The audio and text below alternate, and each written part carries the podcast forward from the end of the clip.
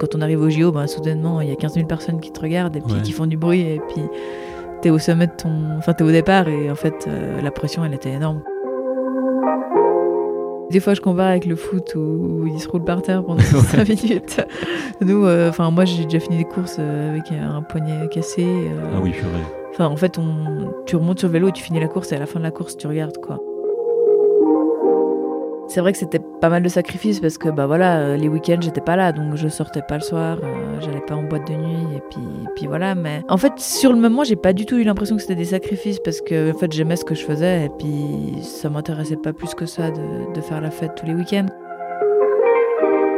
Je pense que de toute façon, faut trouver un, équilibre quoi et faire que de la médecine, que le, le métier de la santé, je pense que c'est dur. Faut, faut toujours avoir des trucs à côté, quoi. Enfin, d'autres passions et, et en profiter, quoi. Au final, euh, on n'a qu'une vie, donc autant euh, vivre à fond. Salut, je suis Fabrice Giroulet, psychiatre, psychothérapeute, cofondateur de Créate, et bienvenue dans Medit le podcast qui vous amène à la rencontre de professionnels de santé iconoclastes. Entrepreneurs, investisseurs, artistes, sportifs, vous découvrirez des parcours inspirants, conseils, échecs, succès et insights de professionnels de la santé qui ont su outrepasser cette étiquette. Monter des centres, faire une start-up, gérer une vie artistique, sportive ou associative à côté, porter des projets à impact, voici un aperçu des vastes sujets qui vous attendent.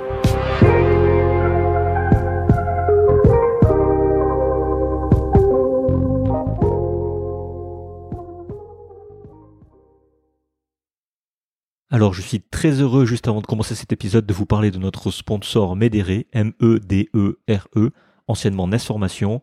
Pour rappel, c'est vraiment l'organisme de formation médicale continue chez qui vous devez aller. Je me forme toujours avec eux et honnêtement, c'est toujours autant la folie, c'est toujours autant excellent. Harry et son équipe sont toujours géniaux et à l'écoute, et les contenus proposés sont toujours très pertinents et encore plus variés. Et vous le savez, les intervenants sont experts dans leur domaine et très pédagogues. Et justement, Médéré se responsabilise énormément sur la pédagogie, ce qui est rare pour être souligné dans ce domaine. Vous le savez peut-être déjà, Médéré est cofondé par un soignant, Harry, qui est médecin en l'occurrence, et ça fait vraiment du bien de voir enfin un organisme avec du skin in the game, comme on dit. Ils ont du succès, ils ont dispensé des milliers de formations, et c'est certainement grâce à ça, les besoins étant bien compris et identifiés.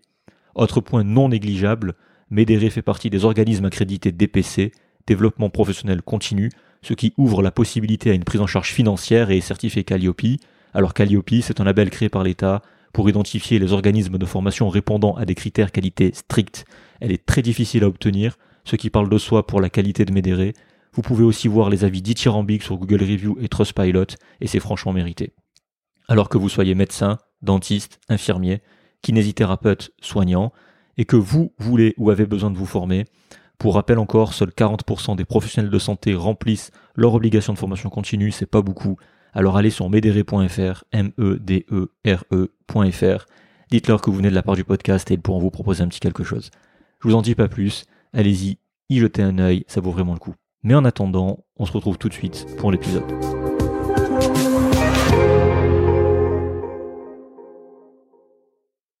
Ça fait une entrée beaucoup plus naturelle de, de te prendre en traître, comme ça, Ah. tu vois. Voilà. Si- Sinon aujourd'hui, ouais, on est on est dans un cadre assez inhabituel. hein, le Bernina Pass, donc le col euh, le col du Bernina. Voilà, c'est dimanche, c'est tranquille, il fait frais, il fait euh, il fait bon. Euh, avec Clément, on a pas on a pas mal vu l'interview de toi en fait, et on sait, on est certain d'une chose, c'est qu'en fait t'es super naturel durant celle-ci. Donc euh, voilà, il y a pas de il y aura pas de problème, je pense pour euh, il y aura pas de problème pour ce pour ce podcast. D'ailleurs, tu as déjà fait des formats longs. Euh, non, pas trop. J'ai fait une fois, euh, ouais, aussi, avec un- sur un podcast sportif. Ouais. Mais euh, non, j'ai pas trop l'habitude de faire des podcasts. OK. Le c'était ça a duré combien de temps le dernier? Le plus long que t'aies fait? Euh, je dirais 30 minutes. Ouais. Bon, là, c'est ça long ou c'est pas long? C'est court. Ah, ok. Pour un podcast, c'est court. C'est court. Donc là, ça serait un peu plus long, mais je pense qu'il n'y aura aucun problème. Tu dis que tu n'arrives pas à parler de toi, mais de toute façon, tu, tu verras. Je pense que tu vas y arriver. Voilà. Donc c'est le dernier épisode avant la pause d'été. Euh, merci encore à toutes et tous d'être d'être encore là. Chaque épisode, en fait, on rencontre vraiment des personnes incroyables et uniques, mais surtout, surtout, c'est vos retours. Toujours aussi positifs hein, concernant la, qualité du podcast en lui-même et la qualité des personnes interviewées. Donc aujourd'hui, ça va être vraiment cool. On va changer de thème. On a une longue série d'entrepreneurs. Donc on va retourner dans le sport, enfin. Il était temps. Donc, euh, comme je disais, on est à plus de 2000 mètres d'altitude, je sais plus 2309. Je, je crois que c'est ça. 2309. 2309, exactement. c'est ça, ouais. Quoi qu'on est au troisième étage, donc on est peut-être à 2320. Ouais, la précision, voilà. Donc euh, voilà, on est à la frontière italienne, euh, dans un magnifique cadre, c'est vraiment très très joli. D'ailleurs, pourquoi toi t'es là en ce moment? Pourquoi on fait ça là? Ouais, bah en fait, euh, bah, moi je suis là en ce moment parce que je suis en stage en altitude. Donc euh, c'est ma préparation pour le Tour de France qui sera à fin juillet. Ouais. Et euh, bah, du coup, je reste là euh, trois semaines avec Swiss Cycling pour, pour préparer au mieux la suite de la saison. Voilà, donc on va parler cyclisme, mais pas que. hein. Voilà, vous avez compris. Donc oui, on parle bien du Tour de France parce que là en ce moment on enregistre le Tour de France homme a commencé, si je dis pas de bêtises. Ouais, ça a commencé hier, Hier c'est ça le 1er juillet et le Tour de France femme démarre le, le 23. le 23. Et C'est pareil, c'est sur autant d'étapes ou c'est plus court, c'est Non, c'est un peu plus court, c'est sur euh, huit étapes. Ouais. Et puis, ouais, bah, c'est déjà bien assez long. D'accord. on va en parler, moi j'en ai aucune idée. Donc c'est, je suis ça de très très loin le, le cyclisme. Quand, quand j'étais petit à la télé, c'était, euh, c'était mon seul contact avec le cyclisme. voilà. Donc euh, je vais pas en dire plus et ben, justement je vais te laisser, euh, je vais te laisser te, te présenter, Elise. Bah, moi, je m'appelle Elise Chabet, j'ai 30 ans. Euh, actuellement, je suis cycliste professionnelle depuis euh, 2020, on va dire, 2021 plutôt. Et euh, hormis ça, j'ai fait du kayak à haut niveau jusqu'à mes 19 ans où je suis allée aux Jeux Olympiques. Et ensuite, j'ai arrêté et j'ai commencé la médecine. Donc, euh, j'ai fini ma médecine en 2019 où j'ai passé mon, mon papier de, de médecin. Ouais. Et puis, euh, voilà, en gros, c'est moi. Ok. Bon, c'est très clair. J'ai juste oublié de te dire bonjour. Voilà. Dans le feu de l'action, euh, vu que je t'ai pris en traître pour enregistrer. Bonjour Fabrice. Donc salut Elise, voilà. Donc si on récapitule pour garder une ligne directrice, alors accrochez-vous, euh, quand, quand j'ai vu ça, quand on a vu ça avec Clément, ça nous a fatigué euh, de, de- de lire ce que tu as fait. Donc comme tu l'as dit, hein, tu débutes le sport jeune, tu t'es mise initialement au kayak, et pour pas faire les choses à moitié, tu es allé au JO de Londres en, en 2012. hein. Tu débutes ensuite des études de médecine, voilà. Et vu que ça te prenait trop de temps, tu as décidé de faire la course à pied. Là, tu, tu vas faire le semi de Genève et, et tu le gagnes. Si je dis pas de bêtises, c'est ça. Et après le kayak et la course à pied, autant faire du vélo, autant pour compléter. Tu commences en 2016, si je dis pas de bêtises, et puis en moins de 4 ans, tu, tu deviens championne de Suisse aux routes. Et en 2022, tu fais le Tour de France femme et tu finis 11e. Mhm. Donc voilà, c'est c'est assez exceptionnel. C'était ton premier Tour de France. euh. Ouais, bah en fait, c'était le premier Tour de France de l'histoire, femme. Ah d'accord, Donc, euh, ouais. Bah, Alors c'est très, c'était mon premier aussi. bah, très très belle performance. Donc voilà, euh, c'est c'est tout bonnement juste impressionnant et je pense que j'ai fait mon cardio de la semaine euh, en pensant tout ce sport parce que je sais pas comment tu fais, on va en parler justement.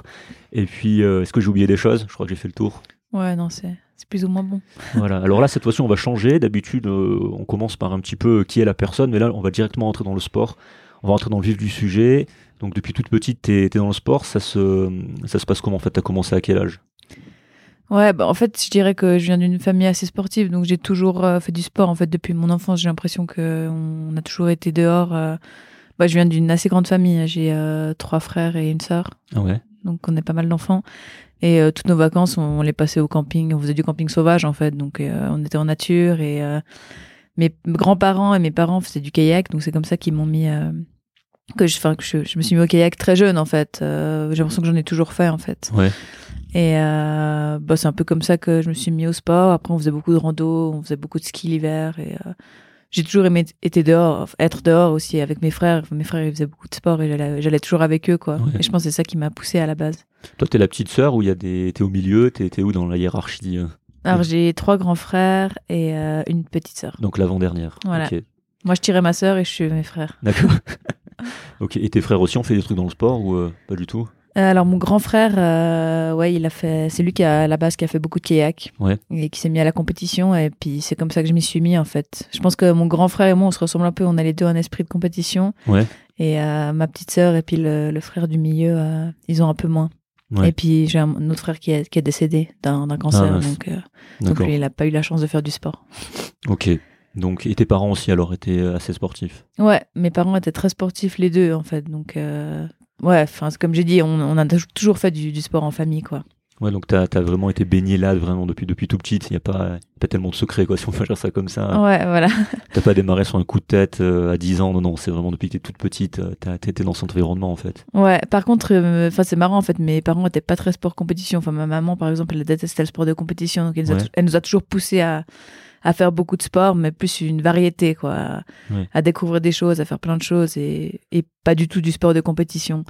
Donc c'est vrai que à son grand malheur, euh, Ouais. ça n'a pas été toujours facile pour elle de, de me Ouais. soutenir dans, dans ce que j'ai fait. On va en parler justement après de ça, de- du soutien des, des proches et de la famille.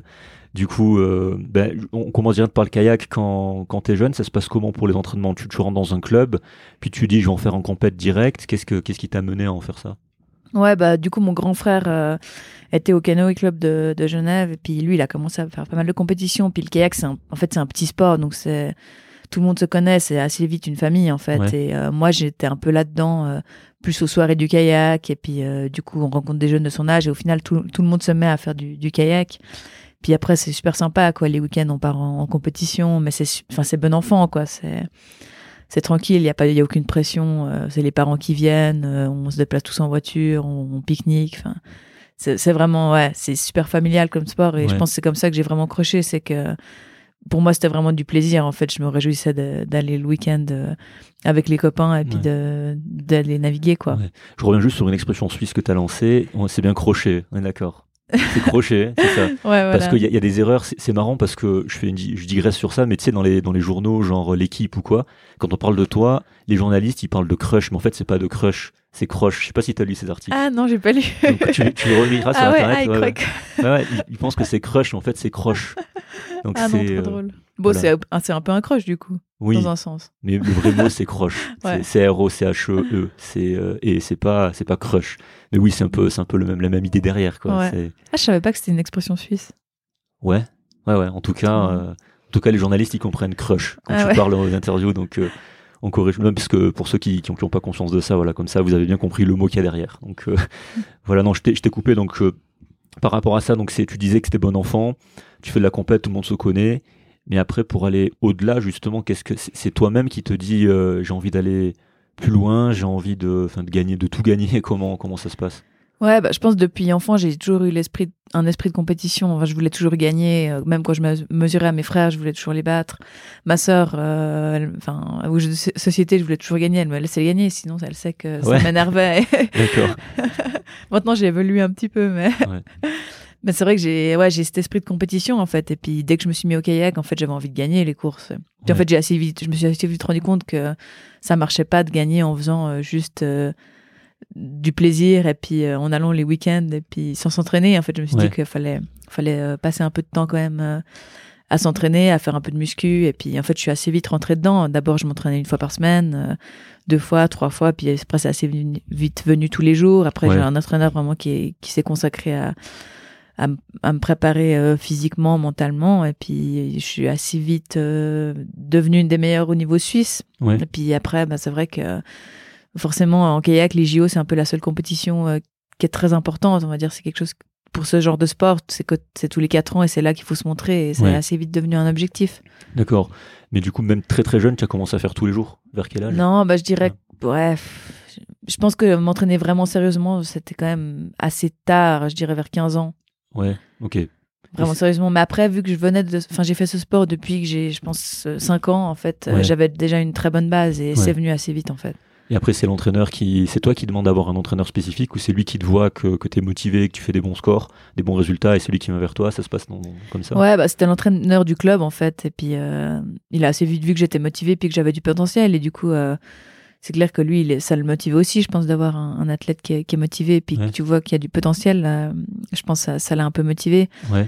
Mais après, mes parents, ils voulaient aussi toujours que je, je reste quand même dans les études. Et en fait, j'avais le droit de, de m'entraîner tant que j'avais des bonnes notes. Donc, c'était la, seule condition, c'était que je fasse des, quand même des bonnes notes au collège et puis Ouais. que, Et, et que je com- suive les cours. Quoi. et com- comment t'as fait pour organiser ça? Alors, tu réussissais? Donc, du coup, j'imagine que oui, si t'ont laissé faire ça, c'est que. Bah, j'ai de la chance, c'est que j'avais peu besoin de réviser pour avoir des bonnes notes. Donc, Ouais. euh, je m'en sortais, quoi. Mais je me rappelle, je révisais pendant les, les trajets, quoi. Ah oui, non, mais faut, faut être vraiment déterminé quoi, pour euh, réviser pendant les trajets. T'avais pas le choix en fait, c'est ça? J'avais pas le choix, ouais. Mais ouais, on revenait des week-ends, on allait au week-end. Ben, moi, je bossais dans, pendant les trajets ou, ou, ou dans le bus pour aller à l'école. Enfin, T'as- T'as je la chance de pas, comme ça, quoi. de pas vomir quand, quand tu lis, quand ça bouge, quoi. C'est ça aussi? Parce que moi, je peux pas ça. Ouais, c'est vrai. Bon, c'était de l'autoroute la plupart du temps, donc ça va. Ouais, encore. mais même, c'est- encore euh, lire le téléphone, ça va, mais lire un livre ou lire des, parce qu'à l'époque c'était, ouais, c'était ça. hein. Ouais, c'était des livres. ouais. Ouais, donc, euh, ouais, donc, euh, faut pas avoir le mal de la route quand, euh, quand tu fais ça. Mais ouais, donc t'étais, t'étais vraiment léger. T'étais vraiment déter, quoi. Même jeune. euh, Enfin, t'avais pas le choix, comme tu disais. Mais co- comment, comment ça vient cet esprit de compète Jeune, comment tu l'expliques? Bah, je pense que c'est dur à dire. En vrai, euh, je pense c'est. Enfin, moi, je suis assez convaincue que c'est que quelque chose qu'on a ou qu'on n'a pas. En fait, il y a des gens qui aiment se faire mal, il y a des gens qui aiment pas se faire mal. Puis moi, j'ai toujours aimé me faire mal. Je sais pas pourquoi, c'est un peu con en fait quand Ouais. hein, mais j'aime, Ouais. j'aime bien repousser mes limites. En fait, j'aime bien voir jusqu'à où, où je peux aller, et où mon corps peut m'amener. Et puis, euh, je trouve intéressant en fait. Le corps humain, il s'adapte super vite en fait. Euh, Si mentalement on est, on est prêt à, à souffrir et à dépasser les limites, en fait, le corps, il, il s'adapte super vite. Ouais, ben, je, je voulais en parler plus tard, mais là, je fais encore une digression. Tu as, déjà frôlé avec les limites des limites des limites? Euh, non, j'ai jamais réussi vraiment à. C'est ouais, c'est assez fou. Pourtant, j'ai l'impression d'avoir poussé mon corps, mais c'est vrai que j'arrive jamais et je vomis ou, euh, Ah oui, à ce point. ou ouais. je perds la connaissance ou ça m'est jamais arrivé ce genre de choses. Après, c'est vrai que l'entraînement c'est dur en fait parce que on a envie de se pousser jusqu'à un stade où, où on peut plus, mais en fait, euh, le corps il envoie tellement de signaux de dire stop que c'est très dur mentalement Ouais. d'aller plus loin et c'est ça qui est intéressant, je trouve, de, de pouvoir vraiment repousser et dire au corps d'arrêter en fait d'envoyer ces signaux de, de douleur, quoi. J'imagine que tu arrives jusqu'à un certain point pour progresser dans l'entraînement, tu es obligé. Ouais, et puis je pense que au final c'est hyper subjectif, on n'en sait rien ce que les autres y font et enfin ce que les autres ressentent et ce que moi je Ouais, ressens, donc c'est ouais. difficile à dire quoi. Mais je trouve que ce serait intéressant à pouvoir mesurer ça, ouais. Je, pense que ça existe, non? Il n'y a pas euh, dans, en médecine du sport des, des gens énervés qui, sont, qui, qui étudient ça Je pense que oui. hein. Ouais, je sais pas, après c'est quelque chose qui est très cérébral au final, donc de mesurer ça, la douleur mentale, c'est ouais, je sais pas. Ouais, bah, ouais c'est vrai, il faudrait peut-être faire, euh, faire des échelles. Il y a un truc à développer là. Ouais.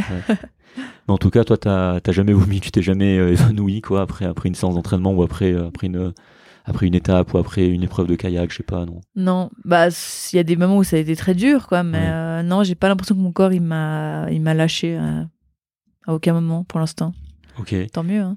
Oui, tant mieux. Parce que, parce que si le corps il lâche, c'est que ça va pas du tout en fait. Genre, euh, c'est que t'es en rhabdomyolyse extrême ou que ça va pas du tout. ouais. Donc t'as pas connu ça, tant mieux, parce que c'est pas drôle du tout. hein. On arrive Ouais. jusque-là, mais il y a pas mal de triathlètes à qui ça arrive. Euh, ça, j'ai des collègues qui font, qui font pas mal de triathlon et euh, ils finissent. euh, ils le ressentent pas, mais ils sentent qu'ils sont vraiment pas bien et ils finissent en rhabdomyolyse extrême euh, Ouais. à la fin. Ouais, ça arrive. Donc, Pourquoi ouais. que je dis ça Mais quand j'ai fait le semi-marathon de Genève, en fait, j'avais une fracture de fatigue de la hanche. Et en fait, je l'ai De la hanche, euh, ah oui. Ouais, donc en fait, j'ai couru avec une fracture de fatigue de la hanche. Et puis Ah en ouais. fait, j'ai pas trop ressenti la douleur, quoi. Ah. C'est après coup qu'on m'a dit, mais en fait, c'est cassé, quoi. Faut vous reposer pendant six mois. Ah ouais. Comme quoi, le corps humain, c'est assez impressionnant. Ouais. C'est impressionnant. Je reviens juste sur le kayak. Euh, donc on t'entraîne euh, et après l'équipe de Suisse elle vient parce que l'entraîneur il, il te propose à l'équipe de Suisse ou parce que c'est vraiment tu fais des bons résultats qui font que l'équipe de Suisse elle vient te voir et puis elle dit ça te dirait de faire les JO ça se passe comment la, la mise en contact? Ouais, non, en fait, c'est pas, ça se passe pas trop comme ça. J'étais déjà dans l'équipe suisse. En fait, je suis rentrée dans l'équipe suisse parce que je faisais des bons résultats, en fait. Donc, ça, c'est des critères qui sont assez objectifs. Euh, si tu fais des résultats sur des coupes suisses, tu, tu rentres en équipe suisse. Et puis, euh, après, pour les JO, en fait, euh, il y a, en fait, ce qui est dur en kayak, c'est qu'il y a qu'une place par nation. C'est-à-dire Ah qu'il y oui. a qu'une fille suisse Ah oui, et qu'un homme suisse qui, qui peut y aller. Et, euh, et je me rappelle à ce moment-là en Suisse, euh, bah moi il y avait une autre fille euh, qui était super forte. C'était un peu, enfin moi je l'admirais toujours Ouais. quoi. Dès que j'ai commencé le kayak, enfin voilà, je voulais être forte comme elle. C'était un peu mon idole quoi. Et puis en fait aux sélections, je l'ai battue. Et puis du coup c'est moi qui ai pris sa place pour JO, mais ça a été un peu une surprise pour tout le monde. Et, parce que j'avais 18 ans et elle, elle en avait euh, 26 et puis elle s'entraînait depuis 4 ans pour ça quoi en Ouais. fait. Et c'est vrai que c'était un peu difficile, enfin pas difficile, mais ouais, ça a été bizarre parce qu'en fait je lui ai pris sa place et je suis sortie pas de nulle part, mais euh, mais c'était un peu une surprise pour tout le monde et puis du coup c'est moi qui suis allée au JO quoi. ah oui incroyable mais du coup tu, tu lui parles euh, cette fille? Après elle a arrêté le kayak quoi. Donc Ah, purée, euh, c'est violent, en fait. Mais c'est vrai que c'est bah, c'est dur en fait le sport parce que après, enfin moi j'ai saisi l'opportunité, mais je me dis euh, ça aurait pu m'arriver à moi quatre ans après. Que quelqu'un Ouais. d'autre va à ma place et au final faut aussi saisir les, saisir les opportunités. Et puis je me dis que si je suis allée c'est que je le méritais. Et puis, c'est dur puis ça. voilà quoi. Mais, mais ouais, genre quand dur. tu dis que t'es une surprise euh, les, les, les représentants suisses étaient dégoûtés à ce, à ce point ou non non bah eux de toute façon au final c'est des critères objectifs. Ils prennent la, ils prennent la meilleure celle qui est la plus en forme. Et puis puis voilà c'était moi. Après je trouve ce qui est dur c'est que enfin moi je vois hein, il y a des gros sports où il y a je sais pas combien d'athlètes en foot euh, ils prennent bah ils prennent Ouais. 22 personnes et je trouve dommage que les petits sports où au final euh, c'est leur seule chance tous les quatre ans de se montrer à la télévision et de Ouais. montrer un peu qui ils sont qu'il y a qu'une place quoi c'est vraiment dur Ouais. Je trouve, et même pour les grosses nations, enfin, je trouve, enfin, les Français, les Allemands, qui ont vraiment beaucoup, beaucoup de kayakistes qui sont très forts, d'en prendre qu'un tous les quatre ans, c'est, c'est, vraiment dur pour, euh, voilà, tu te prépares pour quatre ans et puis au final, euh, Final, tu fais rien. ouais. tu fais rien, euh, c'est compliqué, quoi. Ouais, mais du coup, t'es monté là-bas à Londres et t'as fait juste pour un truc, enfin pour une épreuve en particulier, je connais pas du tout le kayak, on va pas s'y étendre, mais tu, tu viens juste pour un truc en particulier, où tu fais, vu que t'es la seule athlète suisse femme, du coup, à représenter la Suisse au kayak, tu fais tout euh, dans le kayak? Non, en fait, euh, bah, il y a qu'une, moi, je faisais du kayak slalom, en fait, donc il y a- il qu'une course, quoi. Il y a le kayak slalom.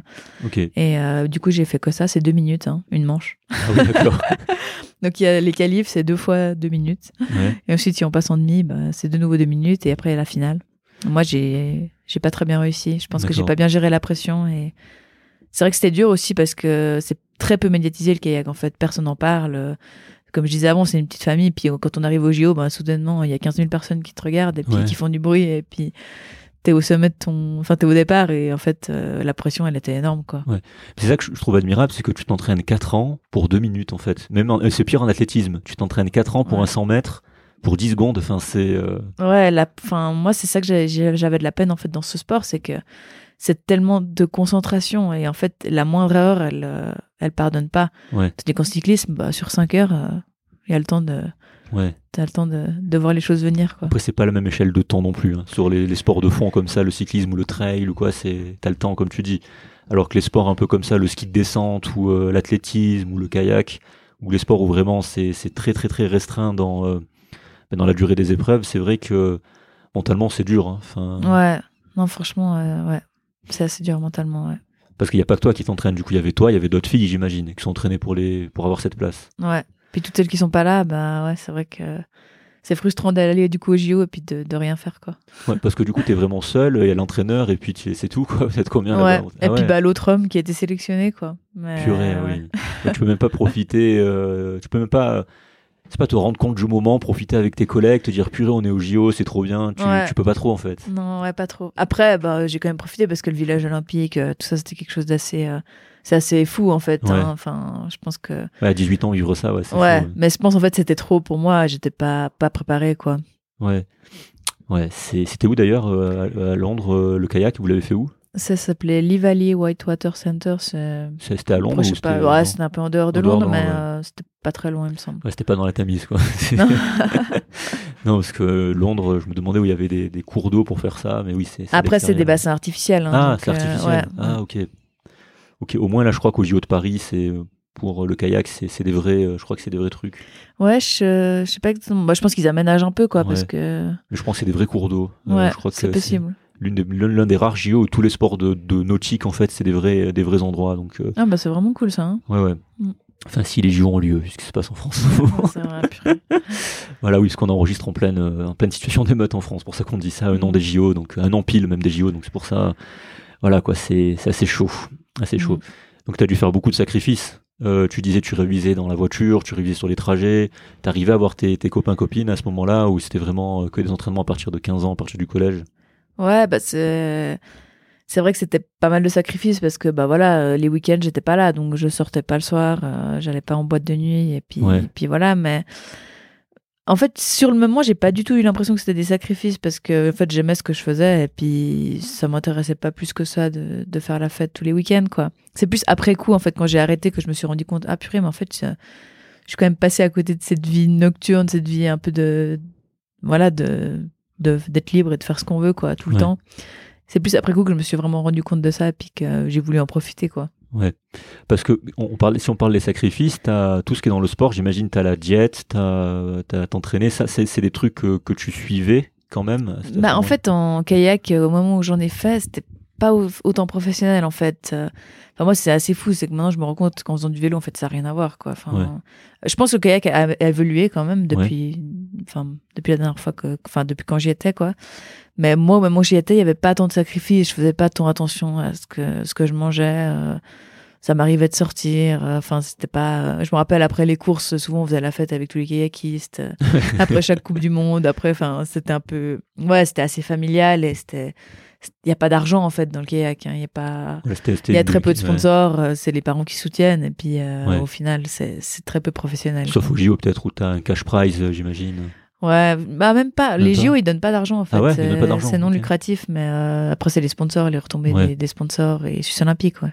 D'accord, ok, ça tu vois, je savais pas. Je pensais qu'il y avait quand même, pour défrayer euh, tout ce qui est euh, déplacement, matériel, entra- entraîneur, tout ça, parce qu'il faut les payer ces gens-là. Donc, euh, Ouais, mais bah non, c'est pour ta poche. ok. tu vois, je, je, je savais pas ça, tu vois. En tout cas, ok, avec je sais pas les autres sports. Bah, je pense que c'est pareil. Si tu me dis que les JO c'est non lucratif, euh, je pense Ouais. que c'est le cas partout dans Ouais. toutes, toutes les disciplines des JO. Donc vois, je savais pas. Je pensais qu'il y avait comme les championnats du monde ou quoi, où il y avait des cash prizes. Ou... Ouais, non. En fait, non. ok. ouais, donc on, on en reparlera un petit peu tout à l'heure, mais là tu disais oui, dans cette équipe, tu fais, tu te rends compte des sacrifices que tu fais parce que tu vois, je regarde le foot et moi je vois les sportifs professionnels ou même Cédric que qu'on a reçu ici, épisode 7 je crois.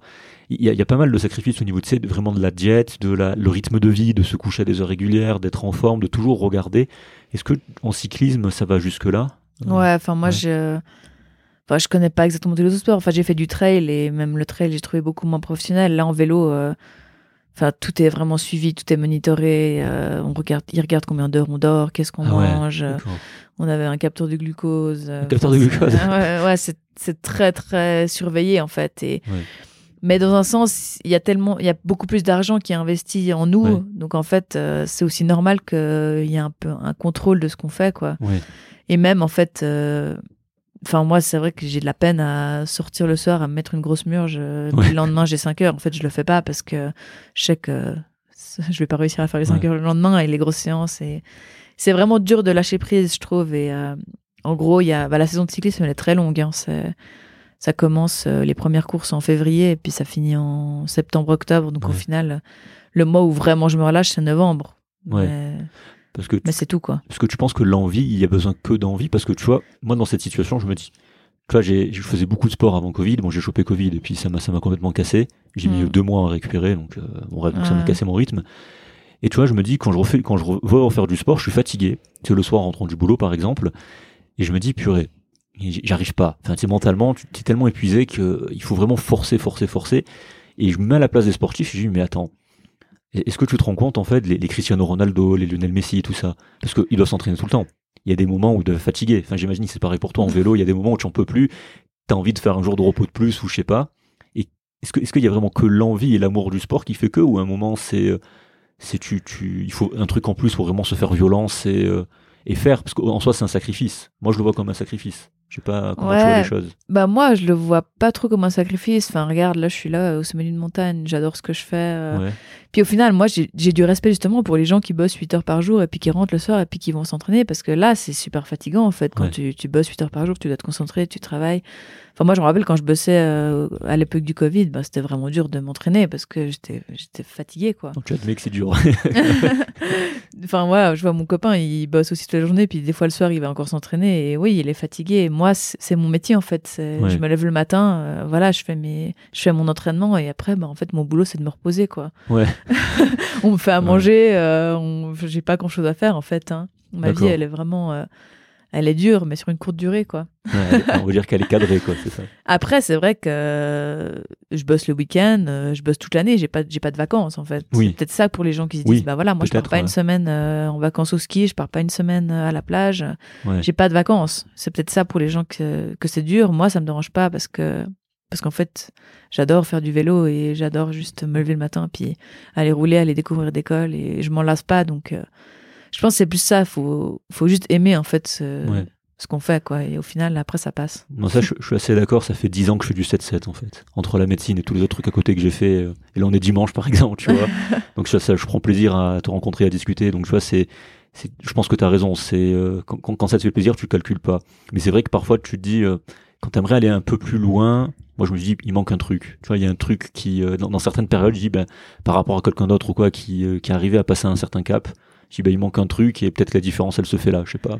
C'est, euh, Ouais, bah, c'est clair que c'est pas toujours facile. hein. Enfin, il y a des jours. euh, Enfin, moi, j'ai aussi envie d'aller au resto et de me manger une bonne pizza ou une bonne fondue. Enfin, ouais. voilà, une fondue, j'en mange une par année, quoi. Ouais, ah ouais, Mais euh, pauvre de toi. au final, on s'y habitue, en fait. Euh, Ouais. Je sais pas, c'est ouais, on s'y habitue. Et puis, je dirais le, le côté le plus dur pour moi personnellement, c'est d'être loin de ma famille, mes amis, Ouais. euh, mon copain. C'est vrai que c'est pas facile pour lui. Enfin, là, je suis trois semaines en altitude. euh, voilà, il, il prend une semaine, il vient me voir, mais c'est plus pour lui. Enfin voilà, il prend une semaine de vacances pour, pour la passer au sommet du Bernina. Je sais pas si, si tout le monde ferait ça. Mais- mais Heureusement, il aime la montagne et puis, et puis c'est cool et puis il aime rouler avec moi. Mais, mais c'est vrai qu'il faut trouver euh, l'entourage qui, qui, qui te soutient là-dedans et qui comprenne parce que je suis pas souvent, en fait, je suis pas souvent à Genève, je suis pas souvent chez moi. Ouais. Puis ouais, Mais c'est vrai que c'est plus ça qui est difficile, je dirais. Ouais, parlons-en maintenant, du coup c'était pour plus tard, mais on va en parler maintenant. C'est c'est vrai que ta famille, tu la vois pas beaucoup, avec tous tes déplacements, tous tes stages.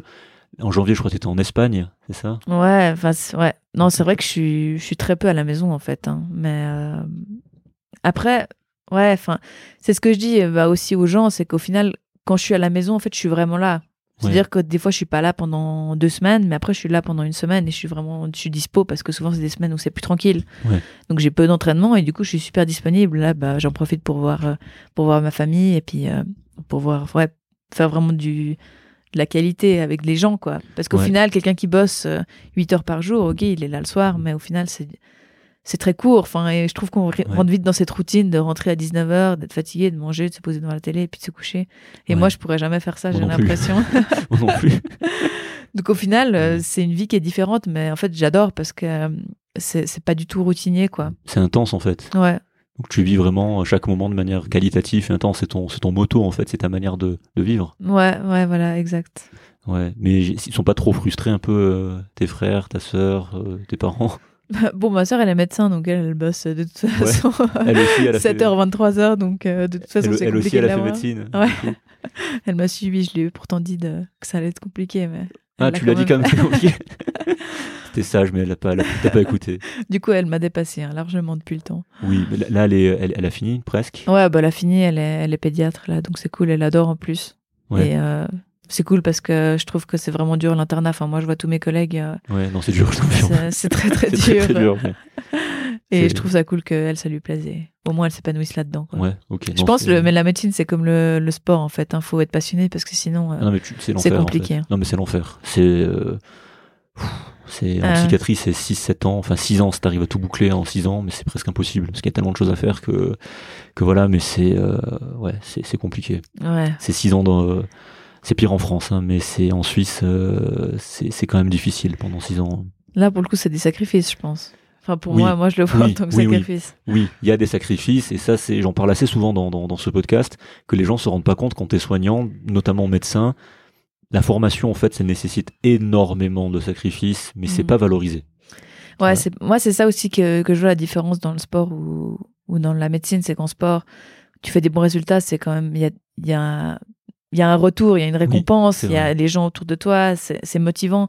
Et en médecine, j'ai l'impression que tu sauves. En fait, c'est la norme de, de sauver Ouais. des gens et, et d'être là et de faire des heures supplémentaires et de bosser les week-ends, de faire des gardes. Et en fait, t'as pas de c'est pas valorisant quoi. Personne personne vient te dire ah bah c'est bien, euh, t'es resté des heures sup. En fait, c'est la norme quoi. C'est ça, moi c'est ça qui m'énerve aussi, c'est cet environnement ambiant qu'on rencontre surtout à l'hôpital, heureusement pas partout, mais dans, dans beaucoup de, de services et d'hôpitaux, c'est exactement ce que tu dis, et il y, a- il y a un manque de valorisation de, de ce qu'on fait, parce que c'est les gens se rendent pas compte en fait, c'est tellement banalisé, ce qu'on Ouais. fait que dans le sport, au contraire, quand tu fais des sacrifices, quand tu te tues pour arriver à un objectif, pour remplir un objectif, bah, t'as, t'as, t'as un retour quoi, Ouais, T'as un retour ouais. qui est beaucoup plus voyant et immédiat, je sais pas, mais qui, qui en tout cas qui est bien là, alors qu'en médecine, c'est oui, c'est, c'est banalisé. Ouais, c'est la norme. T'as fait tes études, ben voilà, tu bosses quoi. C'est ça.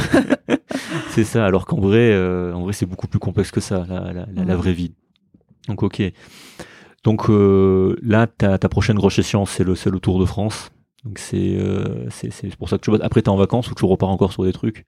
Non, la saison, euh, elle est loin d'être finie. Après, j'ai encore les mondiaux qui seront en Écosse. Ah et oui? euh, ensuite, euh, le Tour de Scandinavie, championnat d'Europe.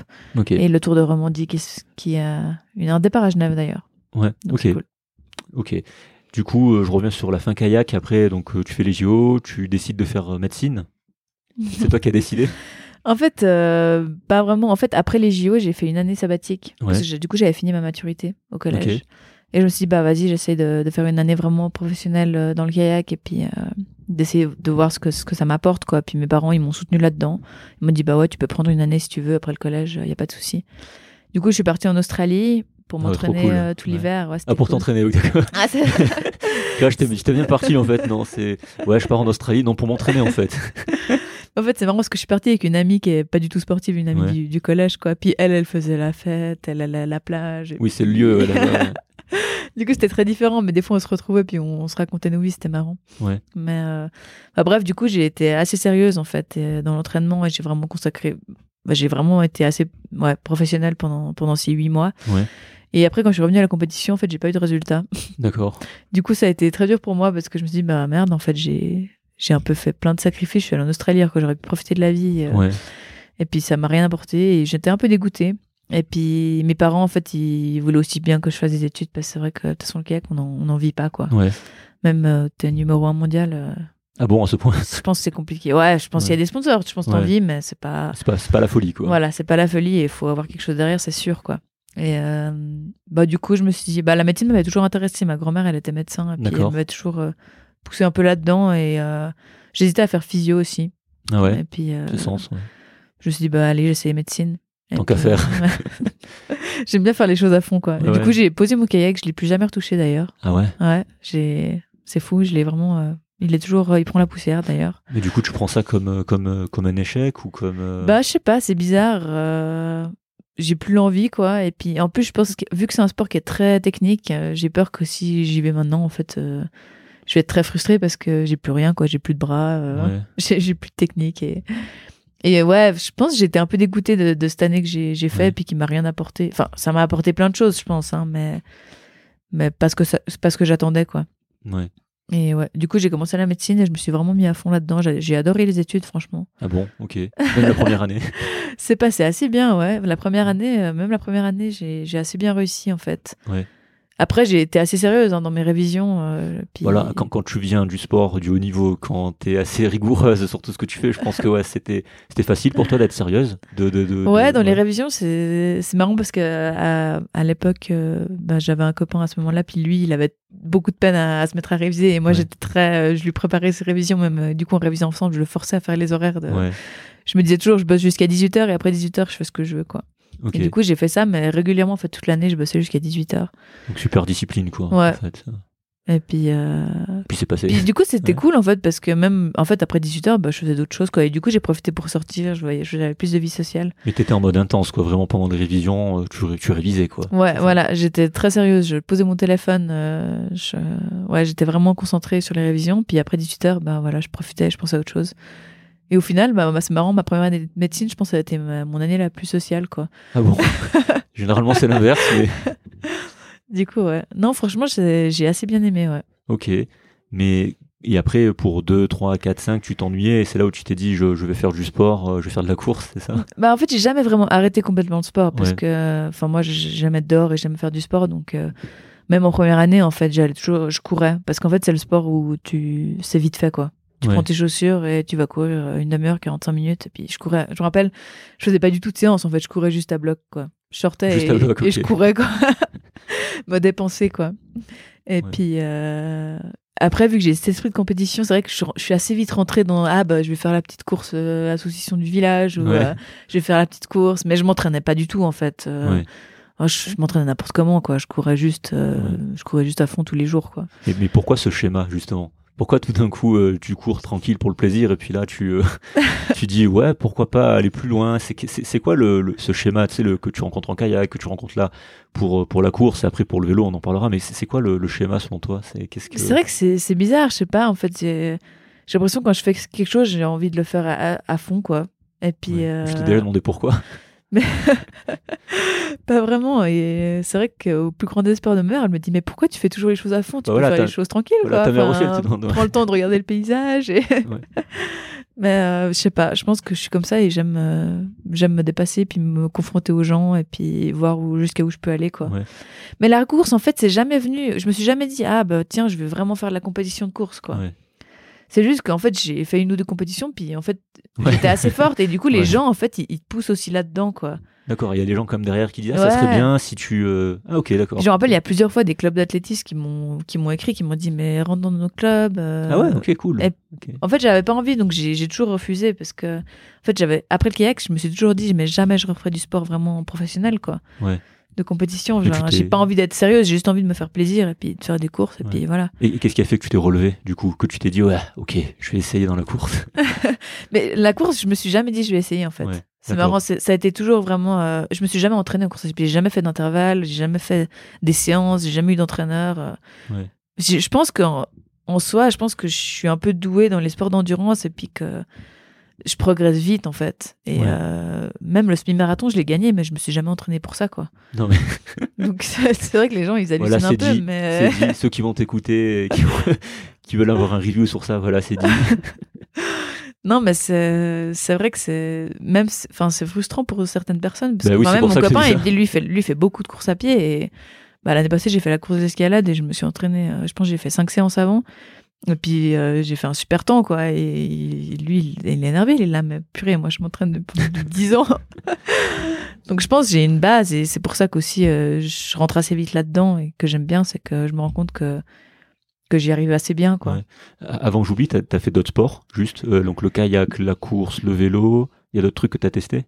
Ouais, bah quand j'étais jeune, j'ai fait j'ai fait pas mal de j'ai fait de l'équitation, j'ai fait du cirque. Ah, du cirque, ok. Ouais, j'ai fait j'ai fait mal ça et après euh, au collège, j'ai fait ah en médecine, j'ai fait du rugby, je me suis inscrite Du à rugby l'Union rugby. Ouais. Au club, au club de, de la fac, c'est ça? Ouais. Pour le coup, j'étais nulle hein. Rugby, Je courais vite mais c'est tout. hein. Je sais pas quel est le gabarit des filles au rugby, euh, mais euh, ok. Donc euh, ouais, donc t'as fait, ouais, t'as fait du sport. L'équitation, c'était juste pour le plaisir. Ouais, ouais, c'est- voilà. Donc t'as réussi, jeune réussi à faire un truc hein. pour le plaisir, quoi. Ouais. Sans penser Ouais, j'ai quand même compète. passé mon brevet et tout hein. Ah d'accord. Mais t'as pas fait de compète. Mais j'ai pas fait de euh, compète non. c'était Ça coûtait c'est- trop cher, je crois pour mes parents, Ouais. ils voulaient pas. C'était du saut d'obstacle que tu faisais ou du Ouais, saut d'obstacle mais j'ai vraiment fait euh, léger hein. léger. Ok. Ok, ok. Ça t'a apporté quoi en fait de, de, de courir comme ça au milieu des courses? C'était nécessaire pour toi de faire un truc comme ça? Euh, ouais, je pense que pendant mes études, j'avais besoin de, de me dépenser en fait.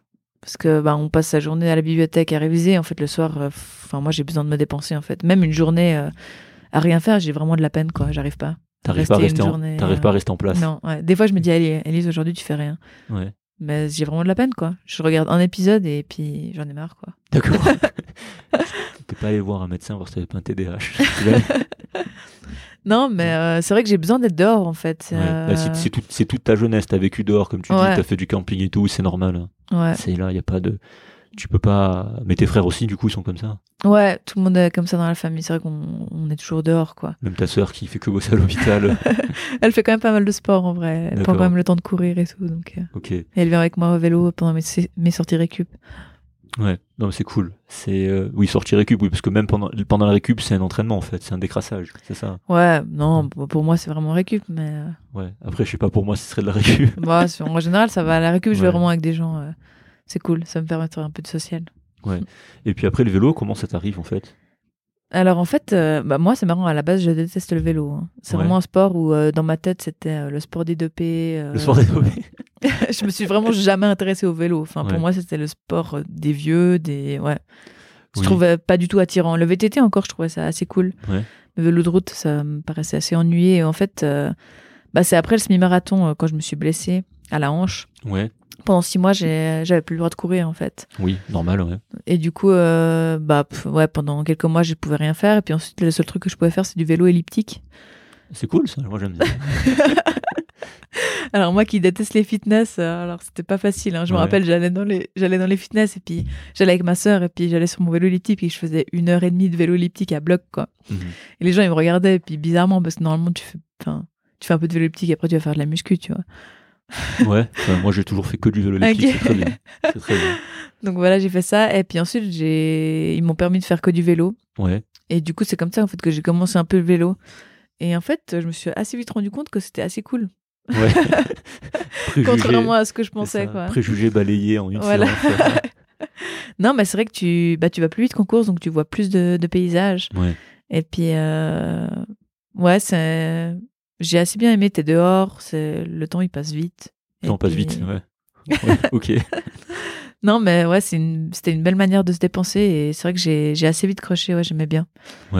Ok, mais du coup, c'est en 2018. Euh, non, c'est en 2016. Voilà. Ouais, c'est ça. bah là, c'est, je, je faisais vraiment euh, des sorties. Enfin, pour moi, je montais le Salève, c'était la grosse sortie de, de l'année, quoi. Ouais. Du coup, ça, Ouais. ça commence au fitness, en fait, sur une rééducation, quoi. En gros, c'est Voilà, ça. exact. Ok.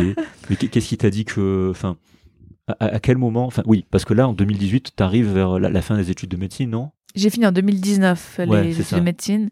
Mais en fait, ouais, le vélo, en fait, j'ai. bah, du coup, j'ai commencé euh, en 2016. J'ai eu mon premier vélo, mais c'était Ouais. un vélo euh, en aluminium, euh, de vélo de ville. euh, Ok. J'avais pas de clip.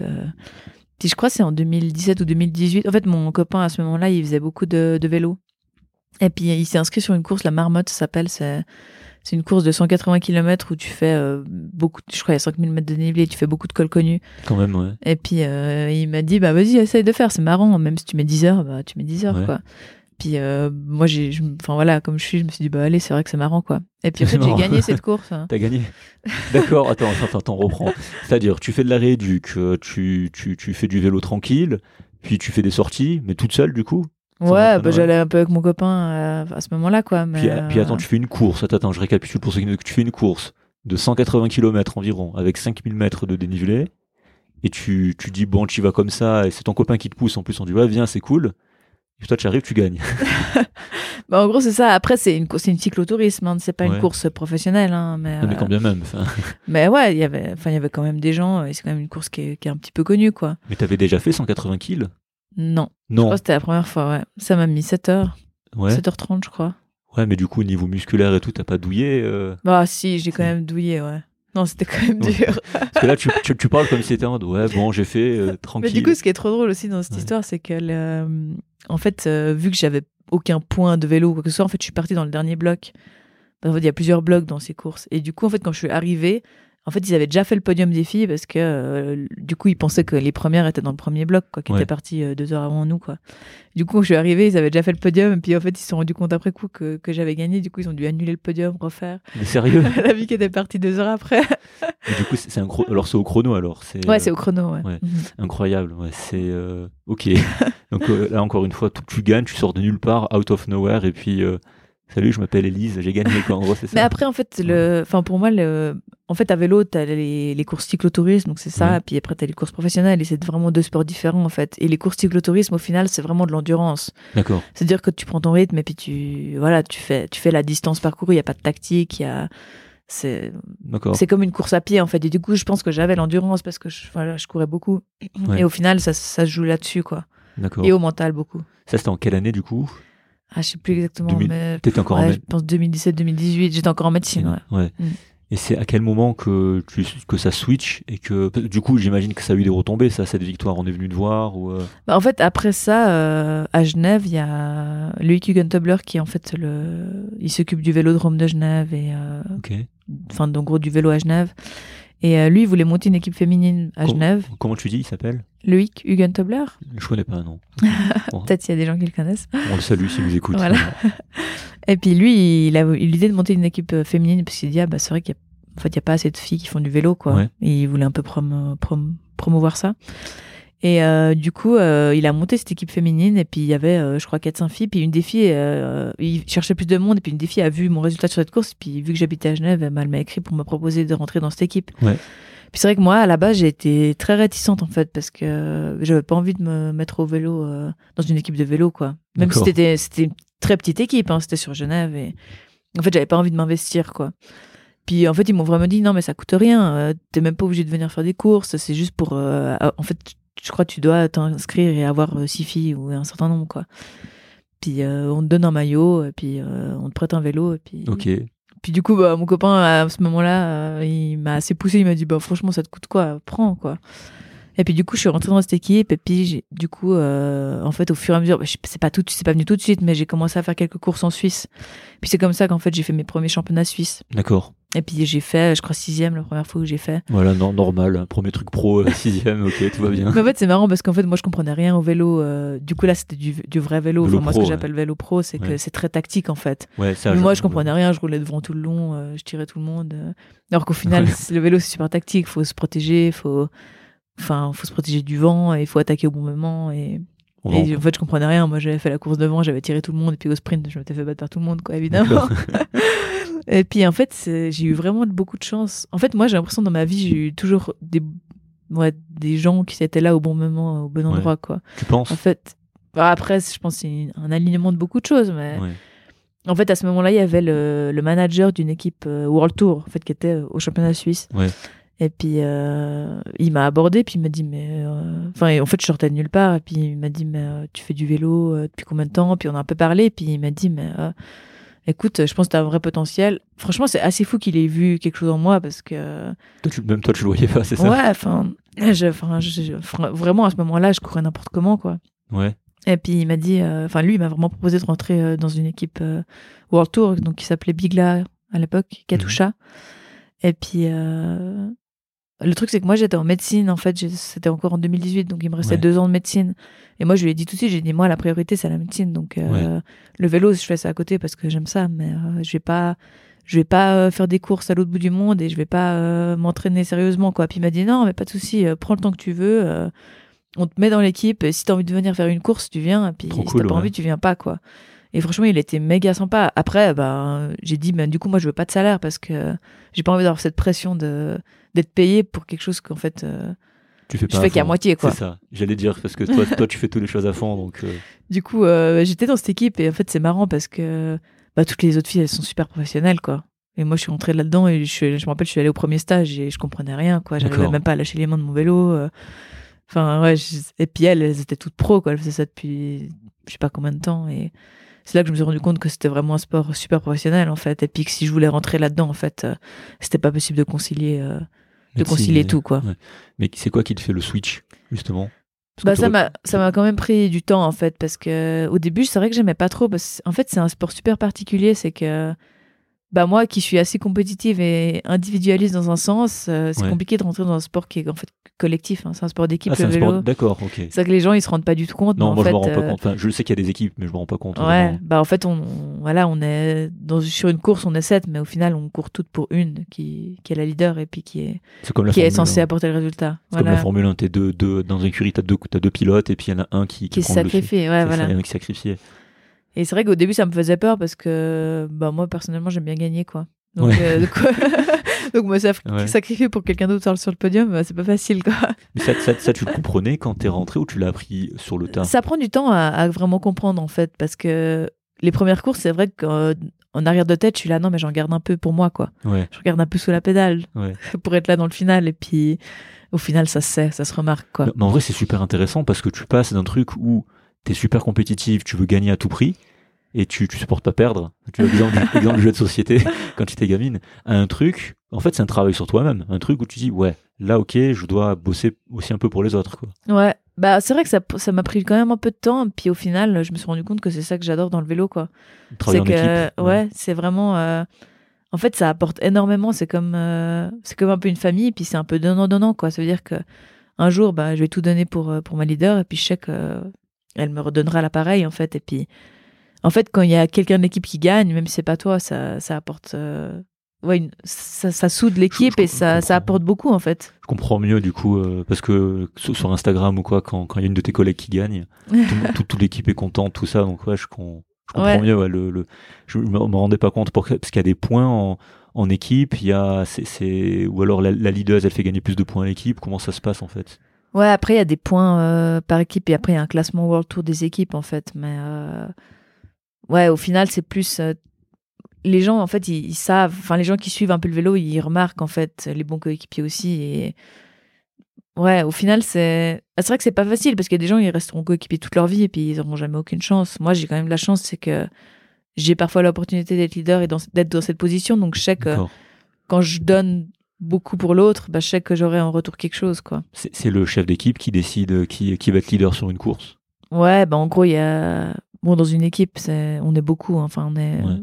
Enfin, il y a beaucoup de staff. Il y a des coachs, il y a des médecins, il y a des managers, des DS, directeurs sportifs. Et en fait, ils regardent les données, en fait. Donc, euh, la plus en forme, euh, selon le profil de la course, si une étape plate, c'est clair que ça sera plutôt pour la sprinteuse. Ouais. Euh, après, on a chacune nos spécificités. Donc, toi, c'est, toi, euh, c'est plus la grimpe, hein, je peux comprendre, c'est ça? Ouais, pas trop, faut pas que ce soit trop long. Moi, j'aime bien quand Ouais. c'est court, mais, mais raide. C'est-à-dire jusqu'à 5 minutes. Parce que dirais. t'as fait maillot à poids déjà. hein Ouais, j'ai fait plusieurs fois maillot à poids, c'est vrai. ouais. Donc ouais, c'est plus. euh, Ouais, j'aime quand les courses sont dures, quoi. Ouais. Oui, de toute façon, dans ton esprit de collectivité, quand, quand, quand il y a la violence, quoi, en fait, c'est ça. Ouais. Donc, tu, ouais, c'est très professionnel au final. Tu dis, il y, a des- il y a des médecins, il y a des coachs, euh, mais vous êtes- il y a vraiment un gros, gros staff. Vous êtes combien de filles en fait dans, dans l'équipe là? Là, on est 14 filles, mais sur une course, on peut aligner 7 filles. Là, c'est pour quelle équipe du coup que t'es? Moi, je suis chez Canyon maintenant. Canyon. Là, ça Avant, fait 3 ans que je suis chez Canyon. avant, t'as commencé dans quelle équipe pro du coup? Avant, j'étais chez Big La Katusha, donc cette équipe justement qui m'a recruté. euh, Et en fait, cette équipe a fait faillite au moment du Covid. Ah d'accord, ok. ok. Du coup, voilà, on a dû tout retrouver une autre équipe. Alors, le et Covid c'est là que je suis rentrée chez Canyon. Des, répercussions, des répercussions même au-delà de ce que je pensais. Voilà, vois. partout. Partout, ouais, vraiment partout. Donc, ouais, dans nouvelle équipe, et donc 14 filles, tu dis 7 alignées sur une course. Ouais. Et après, ben, par course, on a donc deux mécaniciens, deux physios Deux physio, ok. qui font des massages, a un médecin, il y a un directeur sportif, donc lui, il est dans la voiture et il donne les. Parce qu'on a des oreillettes, donc à vélo. Ok, vous avez le droit d'avoir, ok. ouais. ok. C'est-à-dire qu'en gros, ils nous, ils nous disent euh, la tactique et ce qu'on Ok. doit faire. Et... Mais vous êtes Euh, briefé en amont quand même. Ouais, on est brief en amont. Et c'est c'est travailler aux entraînements, ça Ou euh, des tactiques? Bah non, bah, ça dépend beaucoup du, de la situation de course en fait. Donc c'est de la lecture en C'est direct sur le moment, ouais. Ok, donc en Mhm. fait vraiment il y a un gars qui, qui fait que ça, qui est spécialisé, directeur sportif, qui, Ouais. qui analyse en direct. euh, Après, se- selon le profil de la course, il peut déjà dire euh, s'il y a une bosse qui est, bah, je sais pas moi, à 5 km de l'arrivée, euh, bah, sûrement qu'il y aura des attaques dans cette bosse et qu'il faut être bien placé. Et puis, enfin, on peut prévoir un peu la situation de course, mais après, on sait jamais qui sera à l'avant. Si c'est par exemple des coureuses qui sont pas dangereuses à l'avant, bah, ça c'est pas forcément, euh, faudra pas forcément bouger. Tandis que si c'est des coureuses dangereuses, bah là, faut, faut suivre. Ouais, c'est vachement sur le moment, quoi. ouais. Mais après, c'est aussi à l'instinct, en fait, parce que c'est vrai que des fois, si quelqu'un qui attaque, ben, on va pas attendre qu'à l'oreillette, ils nous disent, bah, suivez, quoi. Ouais. Enfin, faut le savoir, quoi. ouais, ouais, j'imagine. Oui, il y a des petits trucs à savoir. quoi. Ouais. C'est- comme tout. Donc cette fille, une leaduse par course, ça dépend du type de course. Et après, bah, tu, euh, bah, tu pédales, quoi, c'est ça Ouais. Et après, ce qui est intéressant aussi dans ce sport, c'est par exemple les courses par étapes. Ben, il y a une course pour le classement général. Et après, il y a aussi une course pour chaque étape. Donc, ça veut dire que dans chaque étape, il y aura une victoire d'étape. Donc là, qu'on peut aller chercher euh, selon le profil. Et puis après, t'as le classement général. C'est-à-dire, il y a une coureuse qui est protégée pour le classement général. Je comprends, ok. Et qu'elle, il faut, enfin, faut la protéger, en gros, euh, jusqu'à la fin de la, de la course, quoi. Par exemple, sur la dernière course, le Tour de Suisse, le dernier truc que tu as fait, c'est Ouais. ça Euh, Un individuel, donc tu as fini cinquième, Ouais. c'est juste. Et la, la gagne, c'est c'est toi qui as fini première de ton équipe ou euh, Non, voilà, ma leader, elle fait bah, quatrième. Du coup, elle fait pas beaucoup mieux que moi. Mais, euh, mais ouais, elle a loupé le podium de peu, quoi. Ok. Donc là, la stratégie, c'était ta leader qui devait, qui devait aller le plus loin possible, en fait, Ouais, gagner. Voilà, ouais. Ok. Donc, euh, très très bien. Mais quand, ju- juste question bête, j'ai oublié, quand, quand tu es cycliste pro, concrètement, ça, veut, ça veut dire quoi en fait? Ça veut dire que tu es payé pour ça Ça veut dire que tu es, subventionné Oui, tu es payé pour ça. Tu fais partie de tout ce qui est euh, Suisse Elite. Je sais qu'il y a un truc en Suisse euh, par rapport à ça. C'est Qu'est-ce qui définit la frontière en fait entre euh, le cyclisme amateur, mis à part les courses, le format des courses, et professionnel? Elle est où le, le cut-off? Il est où en fait? Bah, je dirais, faut être engagé en fait dans une équipe euh, World Tour ou une équipe professionnelle. D'accord. C'est comme le, le tennis, l'ATP, le poker, le World Series of Poker. Ok, donc c'est vraiment euh, World Tour, quoi. Ouais. L'organisme officiel qui s'occupe de ça. voilà. Et après, en fait, bah là, actuellement, il y a huit équipes World Tour qui engagent euh, chacun euh, 14 coureuses environ. Ça peut, Je Mhm. crois que c'est 13 à 15. Et après, il y a des équipes continentales, c'est-à-dire c'est des équipes en- du niveau en dessous. Et là, il n'y a pas de salaire minimum. Ça veut dire qu'en soi, les filles, ben, elles n'ont pas trop le choix. Si elles sont pas payées, ben, elles n'ont pas le choix de faire quelque chose à côté. quoi. D'accord. C'est-à-dire qu'en World Tour, il y a un salaire minimum. D'accord. Donc ça veut dire que toutes les filles qui sont World Tour, elles vivent de ça. Donc c'est la, c'est la Fédé, quoi, en fait. C'est comme la Fédé. Non, c'est le l'UCI, c'est l'Union cycliste internationale. Ouais, Ok. Donc c'est vraiment très protégé, pro- enfin, dans le sens où il y a vraiment une vraie structure euh, professionnelle. Ouais, c'est vraiment vraiment protégé. Ça veut dire qu'on a des contrats. euh, Ah, enfin, Moi, j'ai un contrat sur deux ans, par exemple. Ok. Et puis euh, voilà, j'ai un salaire par année. Euh, je suis très bien payée. Hein. Ok. Les gens, euh, souvent, ils me demandent euh, si je, vraiment je suis professionnelle et je vis de ça. Ben, oui, je vis de ça et je vis très bien. Je gagne presque mieux que si je travaillais en médecine, hein, pour que les gens ils se rendent Ouais. compte. Souvent, les gens ils ont pitié de moi. Mais quand tu dis mieux qu'en médecine, c'est médecin assistant ou, ou médecin FMH bah après, ça évolue selon le Ouais. rôle dans l'équipe. Hein. Euh, moi, enfin, mon salaire, il a presque triplé par rapport à l'année passée Ah oui, parce que j'ai fait des meilleurs résultats. En fait, ouais. voilà, ça, ça évolue. Et en ce moment, le cyclisme féminin, il évolue super vite, en fait. Ouais. Depuis qu'il y a le Tour de France, euh, enfin, franchement, c'est assez fou, les médias, les... Ouais. il y a beaucoup plus d'intérêt, il y a beaucoup plus de gens qui suivent, et puis Ouais. il y a beaucoup plus d'argent, en fait. Mais du coup, l'argent vient d'où? Vient des sponsors? Vient de l'UCI Vient de. L'argent vient des sponsors, en fait. Donc, les équipes, elles sont chacun des sponsors Ouais. privés. Ok. Et puis, euh, voilà, l'argent vient de ça. Après, en fait, euh, bah, le cyclisme masculin est très médiatisé. En fait, beaucoup d'équipes masculines ont créé leurs équipes féminines. Du coup, en fait, souvent, c'est lié, en fait. Pour commun, ok. Et puis de plus en plus, en fait, il y a beaucoup d'équipes masculines qui disent, mais en fait, là, faut investir dans le vélo féminin parce que ça, ça pousse énormément et en fait, ouais, ça évolue très vite, quoi. Parce que quand, quand le, la leader, par exemple, de ton équipe gagne, le cash prize, il vient à l'équipe, il vient à la personne? Alors quand c'est des, donc on a chacune notre salaire dans l'équipe et après quand il y a des prize money, donc sur des courses, par exemple le Tour de France. Euh, voilà, on gagne je sais pas combien d'argent. En fait, ça, on partage avec toutes les filles qui étaient sur l'équipe, ça veut dire euh, toutes les filles qui étaient présentes sur le Tour de France. C'est-à-dire que les, une coéquipière va gagner la même chose que la leader. Cool.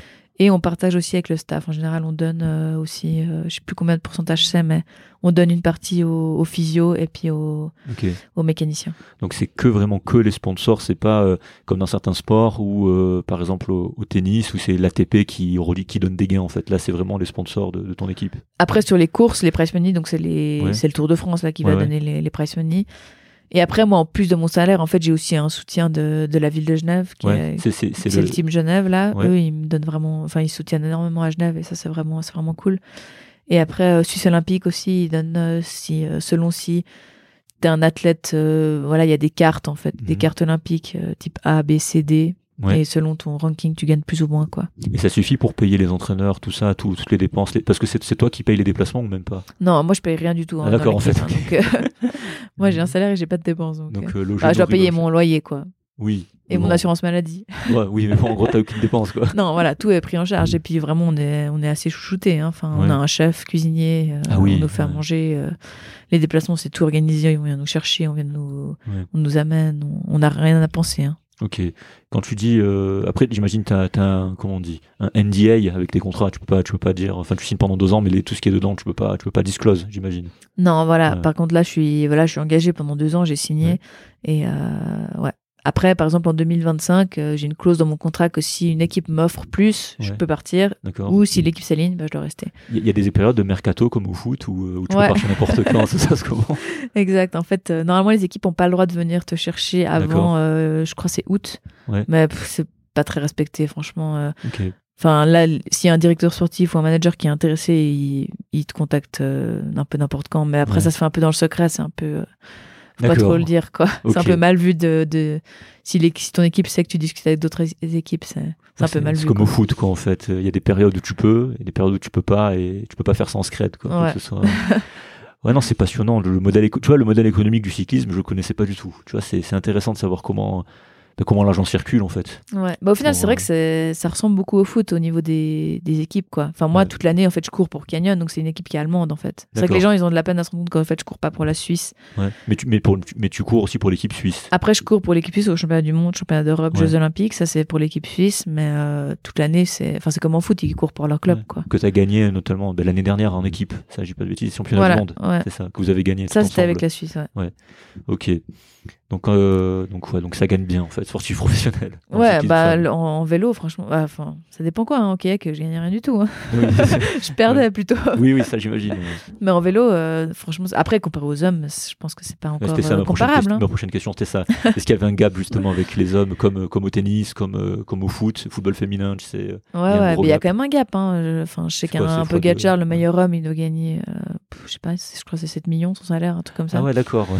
Puis nous, je pense que la première femme, elle est à 500 000. Après, c'est déjà bien. hein. Franchement, 500 000, exceptionnel. t'en vis bien. hein. Oui, tu vis bien. Surtout si tu n'as aucune dépense, tu vis très bien. Voilà. Donc, c'est, enfin, euh. comparé aux, aux autres sports féminins, je pense que c'est assez fou ce qu'on vit. Et c'est pour ça que bah, il y, a y a toujours cette, des filles qui se plaignent et qui essaient Ah que ça. Enfin, pas qui se plaignent, Ouais. mais il y a, y a quand même beaucoup de gens qui se battent pour que ça soit équitable. Ouais. Et moi, je pense qu'actuellement, après, c'est mon point de vue, mais je pense que ça va déjà super vite en fait. Là, ça fait que- 2-3 ouais. ans que. Enfin, c'est fou. Il y a, il y a 3 ans, il n'y avait pas de salaire minimum. euh, Toi, tu vois, personne n'avait de salaire. Moi, je gagnais 500 francs par mois. Et puis. donc tu vois vraiment toi l'évolution, quoi. Ouais, et puis je pense que je suis aussi biaisée parce que moi, j'ai fait d'autres sports. J'ai fait du trail, du kayak, et en fait, il y avait rien. Ouais. Du Donc, coup, je me rends compte qu'en en fait, on a tellement de chance. Enfin, moi, j'ai tellement de chance. Enfin, je me dis, je, je vis pour faire ce que, ce que j'aime, quoi. Ouais. et je pense que, 90% ouais. des filles du peloton, en fait, elles aiment ce qu'elles font. Parce que Ouais. Sinon, c'est pas possible. que, Quoi. que, tu as appris à aimer du coup, parce qu'au début, euh, Ouais, voilà. Mais du coup, maintenant, t'a- t'adores ce que tu fais, quoi. j'adore ce que je fais. Et puis, je me dis, bah, en médecine, ils bossent, euh, je sais pas, moi, 90 heures par semaine. euh, puis, franchement, si tu regardes le salaire par heure. euh, Ouais. Mais, Ah. mais tu, dis, tu dis quoi des, des- justement je, je, C'est une question plus tard, mais c'est pas grave, on en parle maintenant. Euh, le parallèle avec le foot et le, le tennis, et justement, je parle de la médecine, je suis très content que j'en parle. Euh, c'est dur, il y a des sacrifices, euh, t'es es moins payé, oui, ça c'est clair, je pense que oui, à ce niveau-là, t'es moins payé, en fait, ça dépend de ton niveau. Tu penses quoi des, tu sais, des gens qui disent, euh, ouais, les sportifs pros, les foot, les footeux, les tennismen, ils tapent dans une balle, ils gagnent des millions, alors que t'es un chire, il te fait une coro à 3 heures du mat, ou il te sauve la vie, il te sauve complètement la vie. Mm. Tu, tu, tu penses quoi de, enfin, de, de ça, en fait? Je pense que, que, que c'est injuste, que c'est justifié, que l'écart de, de, de, de rémunération s'explique, ou c'est complètement différent? C'est quoi ta vision par rapport à ça? Toi qui es dans les deux mondes, justement. Ouais.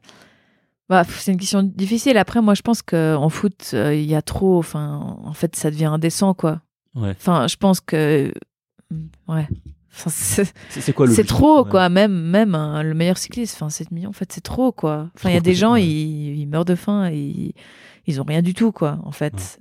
Je pense qu'il y a un équilibre à avoir. Après, euh, après je pense qu'en tant que sportif, la carrière, elle est courte aussi. Ça veut dire qu'on Oui, on va pas faire ça jusqu'à 60 ans. Et puis, faut aussi pouvoir se reconvertir après. Moi, j'ai de la chance, j'ai un papier de médecin. Oui, toi, il y a plein. bon, c'est- Enfin, 99% des filles, elles ont rien, quoi. Ouais. C'est sûr qu'elles vont se reconvertir dans, bah, je pense, dans le vélo, soit directeur sportif, euh, coach, euh, nutritionniste, j'en sais rien, des trucs comme ça. Mais en fait, Ouais. il faut quand même une période de temps de réadaptation. Et je pense que c'est ça qui est le plus dur dans une carrière d'un sportif, c'est de, Ouais.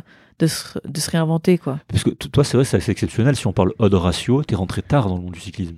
en. Ouais, moi, je me dis toujours, mais je suis rentrée vraiment au bon moment, quoi. C'est assez fou, quoi. Ouais, parce que t'as un papier de médecin, t'es professionnel de cyclisme. Et je pense qu'il y a des filles qui font ça depuis qu'elles sont petites, Ouais, j'imagine. bah ouais, la plupart, euh, ouais, elles font ça depuis qu'elles ont, qu'elles ont 10 ans, quoi. Ouais, c'est incroyable en fait. C'est quand, quand tu prends du recul comme ça.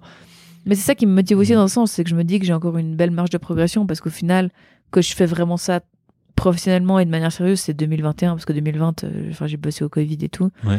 Donc au final, euh, ouais, c'est ma troisième année où je fais vraiment ça. Donc l'endurance, en fait, ça, ça se travaille. L'endurance, ça, enfin, ça s'apprend sur 10 ans, quoi. Faut faire des kilomètres, Oui. des kilomètres, des kilomètres. Et puis là, je me dis qu'en fait, euh, je pense que j'ai encore des belles années, quoi. À quel, a- à quel âge ça s'arrête justement une carrière de cycliste? Bah, pour les femmes, c'est assez tard, en vrai. Là, euh, bah, la numéro 1 mondiale, elle a 40 ans. Donc, Ah oui, euh, donc c'est assez tard. Après, je pense pas que tout le monde est comme ça, mais euh, ce qui est cool aussi, c'est que bah, là, depuis une année, il y a vraiment une clause aussi dans le contrat qui permet de de- d'avoir une grossesse, de tomber enceinte et de pouvoir Ah ouais? revenir. On est protégé là-dessus. C'est-à-dire qu'on en reçoit quand même notre salaire, donc ça, c'est vraiment cool. Je pense Ah que c'est une belle évolution. Ah, c'est un que truc de ouf. ouais, ouais, pour c'est vrai qu'avant, euh, les filles, bah, en fait, tu devais arrêter si tu veux avoir une famille, et puis t'arrêtes pas à 40 ans, quoi. C'est trop tard. Ouais. Donc, euh, incroyable, ouais. ça, c'est vraiment, je pense, un beau pas vers l'avant et ouais, presque plus que des salaires qui augmentent ou des ou tout ça. Je pense que des clauses comme ça qui protègent en fait l'athlète sur sa carrière ou qui ou de la ouais de, de la réinsertion. Ouais. Je pense que ça serait aussi très intéressant de trouver que- des trucs pour réinsérer les, les athlètes après coup parce que c'est dur en fait quand t'arrêtes t'as plus Ouais. rien quoi. Je pense pas que t'aies ça dans tous les sports d'ailleurs. Tu parles de protection maternité, je pense que t'en as pas. t'en as- ça doit pas être- je connais pas tous les sports, mais à mon avis, c'est pas le cas dans, dans toutes les fédérations ou toutes les associations sportives. hein. Ouais ouais non je pense qu'il y a, il y a presque pas. Enfin franchement dans le sport féminin il y a encore beaucoup d'évolution à faire et même au- pas forcément que les salaires et tout en fait tout ce qu'il y a autour quoi. Ouais. Du coup, je reviens sur ce que je disais, sport de dopé ou pas? Euh, Moi, je pense qu'il y a du dopage partout. hein, Ouais. dans- dans Oui, faut pas, faut être partout, aveugle, oui. mais en fait, euh, bah, clairement que dans le sport féminin euh, actuellement, je pense qu'il n'y en a pas ou très peu. Ouais. Ou alors, je suis complètement euh, naïve. hein. Ouais. Mais je me dis, là, j'arrive à être presque parmi les meilleurs mondiales et moi, je sais que je me dope pas. Donc, Oui. donc je me dis que. Je me dis que ou alors le dopage marche pas, je sais pas. mais après, Ouais. bah, je pense qu'il y en a, mais il y en a tout- dans tous les sports. Et puis, Ouais. euh, en cyclisme, on est énormément contrôlé. Enfin, moi, je suis dans Ouais. un système où je dois mettre tous les jours où je suis, où je dors. Je dois mettre un créneau d'une heure où ils peuvent venir. Ah d'accord, ah oui. Donc et ils viennent pas très souvent. Hein. Enfin, par mois, j'ai quand même euh, ouais, 3, 3 4 contrôles par mois, euh, trois, quatre inopinés. quoi. 3-4 prises de sang. euh, ouais, ah, c'est chiant ça. sang. Urine, ah, Bah, c'est chiant, mais en même ouais. temps, euh, je me dis qu'il faut ça, quoi. Pour ouais. aussi montrer aux gens que, Que c'est propre. que c'est propre. Enfin, en tout cas, j'espère, quoi. Et puis, en fait, je me dis, si, si tout le monde pense que qu'on est tous dopés, au final, euh, on va où, quoi? C'est triste à Parce penser, non? tu, tu dis quoi aux gens qui disent que physiologiquement c'est pas possible de d'enchaîner autant de kilomètres jour après jour à vélo par exemple sur un Tour de France? Bah, c'est clair que ça vient pas du jour au lendemain, quoi. Enfin, je pense que quelqu'un de sédentaire, oui, il arrivera pas, quoi. Mais Ouais. en fait, ça s'entraîne et les kilomètres, ça... enfin, ça se travaille, quoi. Ouais. Enfin, c'est clair, c'est des, c'est assez monstrueux. Enfin, ce que les hommes ils font pendant trois semaines. euh, C'est des centaines de kilomètres hein, qui c'est ouais, c'est assez fou. Après, euh, je, je pense que ça s'entraîne et puis en fait, ils sont c'est tellement sérieux dans tout ce qu'il y a autour, dans la récupération, dans dans la nourriture, dans enfin au final les personne n'est sérieux à ce point-là aussi et c'est pour ça que les gens ne se rendent pas forcément compte. Il faudrait vraiment suivre pendant pendant trois semaines ces coureurs et voir comment ils, font quoi. Mais c'est compliqué. hein. Enfin moi je vois sur un Tour de France de huit jours, de manger tous les jours ce qu'ils nous donnent à manger. En fait, C'est rien que ça, rien que Ouais. de, de manger, quoi. En fait, t'as pas faim. euh, Tu passes 6 heures sur le vélo et tu rentres tu dois t'engouffrer encore un kilo de pâtes. Ah oui, c'est ce point- horrible, À ce enfin, point-là, ah oui. Pourquoi c'est quoi le régime Le régime complète, c'est pas de, pas de viande blanche en fait, c'est ça ou Ouais, oui. Et puis, c'est en fait, faut manger, manger assez de calories, quoi. Et parce qu'en fait, ton corps, il a besoin de ça pour récupérer sur 8 jours. Et c'est vrai qu'après 3 jours, ton corps, il est en mode défense et il a plus envie de manger, quoi. Ah ouais, d'accord. Tu vois, c'est, je me je me rends pas compte de ça du tout. Je me rends, je me rends pas compte du tout. Qu'est-ce qui te motive après chaque course? Euh, ou avant? Bah, en fait, ce que j'aime bien dans le vélo, c'est que chaque course est différente, quoi. C'est hyper tactique comme sport. Ouais, Et ça, c'est peut-être ça que les gens ils se rendent pas forcément compte. Faut regarder un peu le vélo pour euh, non. pour comprendre. Mais ouais, en fait, chaque situation de course elle est complètement différente, quoi. Il peut se passer tout et n'importe quoi. euh, et c'est pas forcément celui qui a les meilleures jambes qui gagne. En fait, c'est celui qui est le plus intelligent et qui saura les utiliser au bon moment. Et c'est ça qui est, qui est vraiment intéressant. Et, et tout l'aspect sport d'équipe, moi, j'adore, quoi. Enfin, Vous, vous passez combien de temps par, pour la tactique en entraînement par semaine, par exemple? Beaucoup, au final, pas tant que ça? Bah, c'est plus des, des briefings, donc ça, c'est Ouais. plus la théorie, en fait. Euh, et après, ça s'apprend, en fait, au fur et à mesure des, des courses, quoi. Enfin, c'est vrai que c'est. Se posi- rien que se positionner dans le peloton, c'est quelque chose qui est assez difficile, quoi. Ah bon? Ok, je me rends En fait, compte. c'est. Ouais, bah, on est 150 dans un peloton et d'être à l'avant, c'est.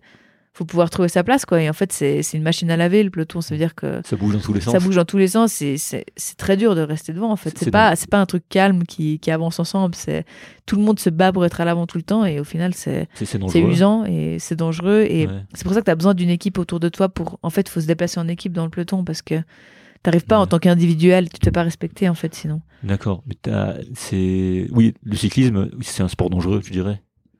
Bah, dangereux, je sais pas, tous tous les sports sont dangereux quoi. Parce que là, là, il s'est pas- là, sur le tour de, de Suisse, pendant que tu étais, il, bah, il y a eu un décès. hein. Ouais, ouais. Bah, c'est vrai que c'est assez horrible. Ça, je pense que ça a marqué vraiment tout le monde quoi parce que c'est quand même pas souvent qu'il y a des accidents euh, Aussi grave. ouais. aussi graves. En général, bah, il y a beaucoup de chutes, hein, on va pas se mentir, mais c'est souvent c'est de la peau. T'as beaucoup chuté? Arrivé? Au début de ma carrière, ouais, j'ai beaucoup chuté. Ouais. Et après, une fois que t'as chuté, c'est fini ou tu repars comme tu peux non, tu repars. tu repars. C'est ça que tu, des fois je compare avec le foot où, où il se roule par terre pendant 5 minutes. Nous, euh, enfin moi j'ai déjà fini des courses euh, avec un poignet cassé. euh, Ah oui, purée. Enfin en fait on, tu remontes sur le vélo et tu finis la course et à la fin de la course tu regardes quoi. Purée, mais comment tu. Enfin, tu te sens pas la douleur à ce moment-là? Bah si, mais Si. ouais, tu te dis bah voilà c'est peut-être c'est peut-être pas grand chose et en fait Ouais. une course par étape faut finir l'étape parce que sinon tu repars pas le lendemain et si tu- s'il y a rien cassé ben comment tu fais mentalement pour. pour... c'est tu dis Bah. euh, il faut, il faut, il faut, il faut, quoi. En gros, c'est ça. ouais puis au final bah après tu vois tu te rends compte assez vite c'est vraiment quelque chose de grave quoi. Ouais. Et là, bah, t'arrêtes, quoi. Mais souvent, au ouais. final, il y a. Enfin, moi, je suis assez étonnée, c'est que. Il y a quand même. Il y a beaucoup de chutes, mais il y a peu de, de trucs cassés en général. C'est de la Ouais. peau, quoi. C'est des brûlures. C'est... Et, et toi, tu, ça t'est déjà arrivé de plus repartir à cause d'une grosse chute? Euh, Je crois pas, non. Ok. Parce que récemment, t'as chuté, là, j'avais vu, tu t'es fracturé le poignet. hein. Ouais, C'était à la Vuelta, justement, ouais. À la Vuelta, ouais. Bah, j'ai quand même fini l'étape, quoi. Ouais, avec un poignet cassé. Ouais, c'était le scaphoïde. Ouais, mais tu- tu- ça doit faire bien mal, normalement. Surtout avec la position, euh, où- avec le vélo. Enfin, je pense. Ouais, mais sur le moment, c'est allé, en fait. C'est venu après, quoi. Ouais. Après, je là, pense là- à l'adrénaline, ça, ça masque beaucoup, quoi. Et après, là, là, fini, quoi. Tour fini. Bah, c'était fini, c'était la dernière Ah, étape. la Donc, j'ai fini le tour. T'as de la chance. J'ai de la chance. Sur ce coup-là, t'as de la chance. Ouais, donc en fait, euh, ouais, c'est euh, qu- quand quand t'es au milieu de la masse, là, tu dis du peloton, il y a, y a tes- c'est vrai que quand, quand tu regardes les images, c'est vrai qu'il y a toujours tes coéquipiers autour. hein. C'est jamais, t'es jamais au milieu d'autres d'autres équipes. C'est ça, c'était. Ouais, en général, bah, tu te fais plus respecter si t'es dans le groupe. Et en fait, il y a un peu une règle tacite que s'il y a un train d'une équipe, un train, donc c'est plusieurs filles euh, Ouais. de la même équipe qui sont l'une derrière l'autre, en fait, une autre équipe ne peut pas venir au milieu. D'accord. Genre, il y, a un- il y a un respect quand même à ce niveau-là, c'est que, euh, ouais, les, tu viens pas au milieu d'une équipe qui est, qui est ensemble, en fait. Et si tu t'échappes du peloton, il se passe quoi en gros? Si tu décides d'attaquer et de te mettre devant tout le monde euh, Bah, si t'attaques, euh, t'espères qu'il y a peut-être eu une ou deux autres filles d'une autre équipe qui viennent avec toi, puis que ça s'entende bien et que ça roule devant et puis euh, que ça aille au bout, quoi. Parce que ça, ça marche vraiment, c'est au niveau physique, euh, prendre la roue de l'autre derrière, euh, tu, ça, ça diminue vraiment ton effort? Ah ouais, ouais, Ah oui? assez. Ouais, ouais. Alors, euh, dans le peloton, des fois, euh, franchement, t'es en roue libre. Hein. Ah ouais, Ouais, t'es à 40 en roue libre euh, c'est dingue. et ça va bien. Et tu t'attaques et t'es à l'avant, bah là, c'est dur, quoi. C'est pour ça que c'est beaucoup plus dur d'être en échappée. C'est que t'es à 3, 4 euh, et t'es en prise au vent tout le temps, quoi. Parce que du coup, c'est quoi la vitesse moyenne sur quand tu pédales? Tu sais? Bah, ça dépend les étapes. En général, on est vers les je sais pas, je dirais entre. Ça dépend si c'est une étape de montagne ou de plat, quoi. Une Ouais. étape de plat, ça va être plus de 40, ça peut être Ah oui. 45, et puis une étape de montagne, ça peut être 37, Ah 35. ouais, quand même, ça va vite, quoi. Ouais, mais ça va vite, mais, euh, mais enfin, les gens, ils se rendent pas compte. En peloton, ça, ça va tout seul presque. Et dans les descentes, ça peut aller vraiment très très vite. Dans les 200, mieux être devant parce que Ouais. si t'es à l'arrière, euh, t'es quand même vachement à risque des chutes devant et tu peux pas faire grand chose, quoi. Si quelqu'un tombe devant toi. euh, Oui, ça fait des gros moulons à chaque fois tombent. Ouais. euh, Mais du que- coup, c'est chaud, c'est que tout le monde veut être à l'avant, quoi. Donc, euh, ça se bat tout le temps pour être à l'avant. Et... Parce que les vitesses de pointe dans les descentes, c'est quoi? C'est 100 kills? 100, ki- 100, 100 km Ouais, heure je pense que ça peut aller à 100 km heure, ouais. J'avoue, je regarde pas trop, mais vaut pas trop. Regardez, Mieux vaut débrancher, dé- débrancher le cerveau dans ce moment-là. parce que le vélo est hyper léger, ça je sais. Ouais, bah après, ça dépend. Du coup, on a, on a différents types de vélos. On a des vélos pour les étapes de, En fonction de. de plat et les- ouais. des vélos pour des étapes de montagne, ouais. Ok, donc tu peux changer de vélo au cours du même course. Non, au Non. cours d'une cour- bah, sauf s'il y a un problème euh, Ouais. du vélo, là, on va à la voiture, on change de vélo, mais euh, en général, non, on de choisit vélo, le vélo euh, en fonction du profil. Ça quoi. dépend des étapes. Ouais. Et tu penses à quoi pendant ces, ces, ces centaines de kilomètres par jour? Mais c'est vrai que je- des fois, je me demande à quoi on pense, je sais pas. Tu vois? Tu penses à. Bah, déjà, t'as l'oreillette, donc c'est c'est- ça peut pas mal, ça occupe. Ils nous préviennent, par exemple, s'il y a un danger qui arrive, un Ouais. virage serré, euh, ils nous disent qu'est-ce qu'il faut faire, euh, quand faut être vraiment à l'avant, etc. Ça, ça occupe pas mal. Et après, bah, tu penses à, à boire, à manger, faut se ravitailler dès le début, quoi. T'as des trucs sur toi pour manger? Ouais, on a des, des gels et puis des boissons. Ah oui, les fameux puis- gels, oui, c'est vrai, on voit ça à la télé. En général, ils nous disent faut essayer de manger ouais, ouais, jusqu'à 100 grammes de glucides par heure, ce qui est beaucoup. Hein. ah ouais, en vrai, ouais. Vrai, faut, ouais. faut, faut s'habituer, faut habituer l'estomac, quoi. Et puis, euh, bah, après, les bidons, euh, soit il y a une coéquipière qui va chercher des bidons euh, pour nous ravitailler, ou il y a des fois, il y a des ravitaillements au bord des routes. C'est bon, ces gels Non, Non, pas, pas non. ouf. Je les prendrai pas en dessert le soir. C'est- Ça, c'est des glucides, en fait, c'est ça? Ouais, c'est vraiment du sucre pur, quoi. Mais au final, voilà, tu... c'est facile à... facile à mettre dans la bouche et à avaler, quoi.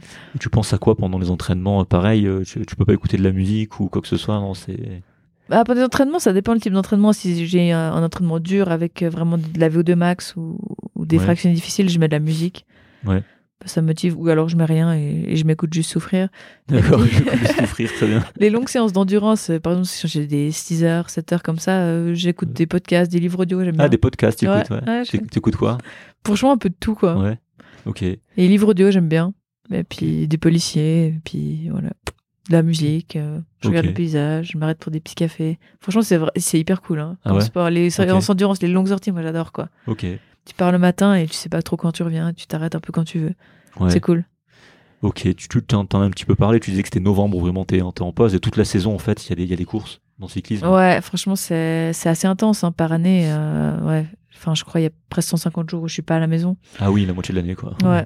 Mais après, je me dis, à la moitié de l'année où je suis à la maison, quoi. Oui, En termes d'heures, ça fait presque plus que quelqu'un qui bosse 8 heures par jour, non? Je pense. Oui, largement plus, ouais. Mais du coup, il y a vraiment des courses tout le temps. Tu peux t'inscrire à n'importe. Enfin, Ouais, bah c'est mon équipe qui m'inscrit. Après, on fait un planning euh, au début de saison, en gros, qui disent déjà quel type de course je vais faire et quel type de course faut que je sois en forme. Ça veut dire que on va faire des pics de forme. euh, par exemple, pour les classiques en avril, euh, voilà, s'ils décident qu'il faut que je sois forte sur euh, Liège, Bastogne-Liège, et puis après sur le Tour Ouais. de France, et puis, puis voilà, après, c'est avec mon entraîneur qu'on qu'on planifie tout. Et puis après, il y a des courses de préparation où je sais que je serai coéquipière, et puis des courses où, où j'aurai plus ma chance. Et ça reste en Europe ou t'es déjà allé faire des courses euh, aux US ou euh, en Australie ou quoi? Euh, bah, les mondiaux l'année passée, c'était en Australie. Ouais. Et puis, euh, sinon, j'ai fait une course l'année passée aux, aux Émirats. Ah, C'était oula, très spécial, ouais. aux Émirats. Ouais. J'espère pour toi que c'était en octobre en novembre ou en décembre ou. Ah, c'était en février, mais Oui. il faisait déjà bien chaud. Ah ouais, Ouais. Parce que là, Ah ouais, là, ça doit être horrible. hein. c'était où dans les, aux Émirats? C'était. Euh... Oula. Dubaï, non? Abu U- Dhabi? Euh, je sais même. UAE, je sais pas. c'est- Oui, c'est UAE, c'est les c'est Émirats. les Émirats, ouais. quoi. Sais- On a fait un peu le tour, donc. euh, Parce que le, Bah, tout se ressemblait, hein, c'est du désert. Oui, c'est pour ça, c'est du désert.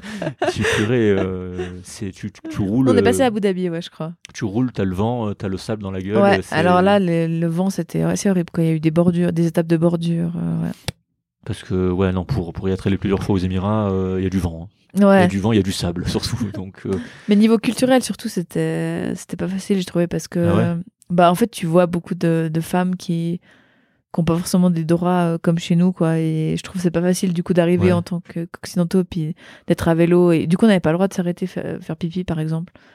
oui, parce que ça, c'est vrai que tu fais comment pendant bah la ouais, course bah normalement on s'arrête, quoi. Ah oui, t'arrêtes. voilà, on pouvait pas. Bah, c'était. Genre tu t'arrêtes et tu fais dans la nature. non Ouais, ouais, voilà. Ah ouais. ouais. En général, on s'arrête en groupe, quoi. On demande, bon ben, qui s'arrête? C'est vrai que tu t'arrêtes pas tout seul parce que si ça attaque à ce moment-là, Oui, bah, tu tout seul. quoi.